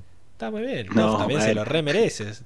Pero bueno, Seba. No da- da- dale la moto siempre por ser una excelente maestra. No, cada es vez no. que, cada vez que sus habilidades de paz. tierra control sean esenciales en el capítulo y la vuelvan la mejor jugadora, va a ser premiada con el, el jugador Motomel. La, la Tenemos- historia es de los dos lados, ¿eh? no solamente del equipo Avatar, de los otros también. Ahora, Había que ahora recuperar lo- a APA, querido. Ya Ahora le escribimos al Para- Pablo y le, le ¿Para el quiénes? Para, para esa parte de la historia. Para la otra no tenían que recuperar a APA. pero ya sabiendo lo que pasa con la otra. Airo y. Zuko son dos personajes en igualdad de condiciones que los otros. no, no. No hay que Por el discriminar. impacto, recuperar a APA es mucho más importante. La miniatura que pusiste del capítulo no la veo a Tofe, eh, yo lo veo a Airo. Porque es la mejor escena del capítulo. ya está, ya está, ya Seba, deja. ¿dónde te pueden seguir a vos? Eh, tenemos, después le escribimos a Enrico y le pedimos ahí, ¿cómo que se llama? El, el- las reglas para la, para la moto. Si no, no- encima la pongo yo en la regla Eh, con la moto, pero no importa. por Seba, eso, por eso, pero eh, bueno, vos en como él. Instagram también. ¿A dónde? Pará, ¿En pará, qué Instagram hijo. te pueden seguir? Ah, ya, está, ya está como Airo, mira aquí. Ya está acá. ¡No! Eh, pará, pará, ya, vamos a ver quién se lleva la moto. En Instagram, eh, TianMRN Perfecto. también. Bueno, y por favor, audiencia, voten, voten con sabiduría. Sí, pero para votar tienen que votar en los comentarios. Eh, Sí, sí, sí, en el comentario ahí de Cuatro Naciones. obvio. Y bueno, pueden seguirnos también a, a mí, Pablo-Marinosi, o al podcast como Cuatro Naciones. Arroba Cuatro Naciones. Así que ahí subimos, como siempre, las historias para que voten. Y de vez en cuando, cuando hay una noticia, también subimos alguna publicación. Así que bueno, hemos llegado al final. La semana que viene nos toca otro capitulón, capitulazo, que yo lo voy a defender. Quizás Enrico dice más o menos, pero para mí también es un capitulazo. eh, que es El Rey Tierra. eh, o El Rey de la Tierra, no me acuerdo cómo lo tradujeron, pero bueno. Eh, vamos a por fin Voy a conocer estar, bene- voy a estar benévolo. Voy a estar benévolo. Vas a estar pero benévolo. tampoco voy a decir que es un. Sí, pero no voy a decir que es un capitulazo. capitulazo. Simplemente voy a. Eh, Al lado de este, Al lado de No este no, pero es un capitulazo igual. Para mí, el capítulo que viene es peleas, creo que una de las mejores de la serie. Eh, desarrollo de, personajes también y, y el final es tremendo. El- toda la secuencia final es impresionante. Así que... No me acuerdo nada. No se acuerda nada. Bueno, si no diría algo. Si no diría algo. el capítulo que viene vas a, vas a estar de acuerdo. Che, cuando el pues final te casi- deje remanija. Casi que puedo ocupar el lugar de Lucas, boludo, si no me acuerdo Y nada. casi, No me acuerdo sí. nada del siguiente capítulo. Que Luca, bueno, en rehabilitación. Supongo que la- en, en esta semana lo van a dejar salir de vuelta, pero bueno, es una enfermedad seria y no hay que reírse de eso. Así que bien. Nos vamos entonces, despídanse y nos vemos la semana que viene. chao, gente. Muy buena Chao, semana. audiencia. Espero que lo hayan disfrutado. Adiós. Vale. Chao, chao.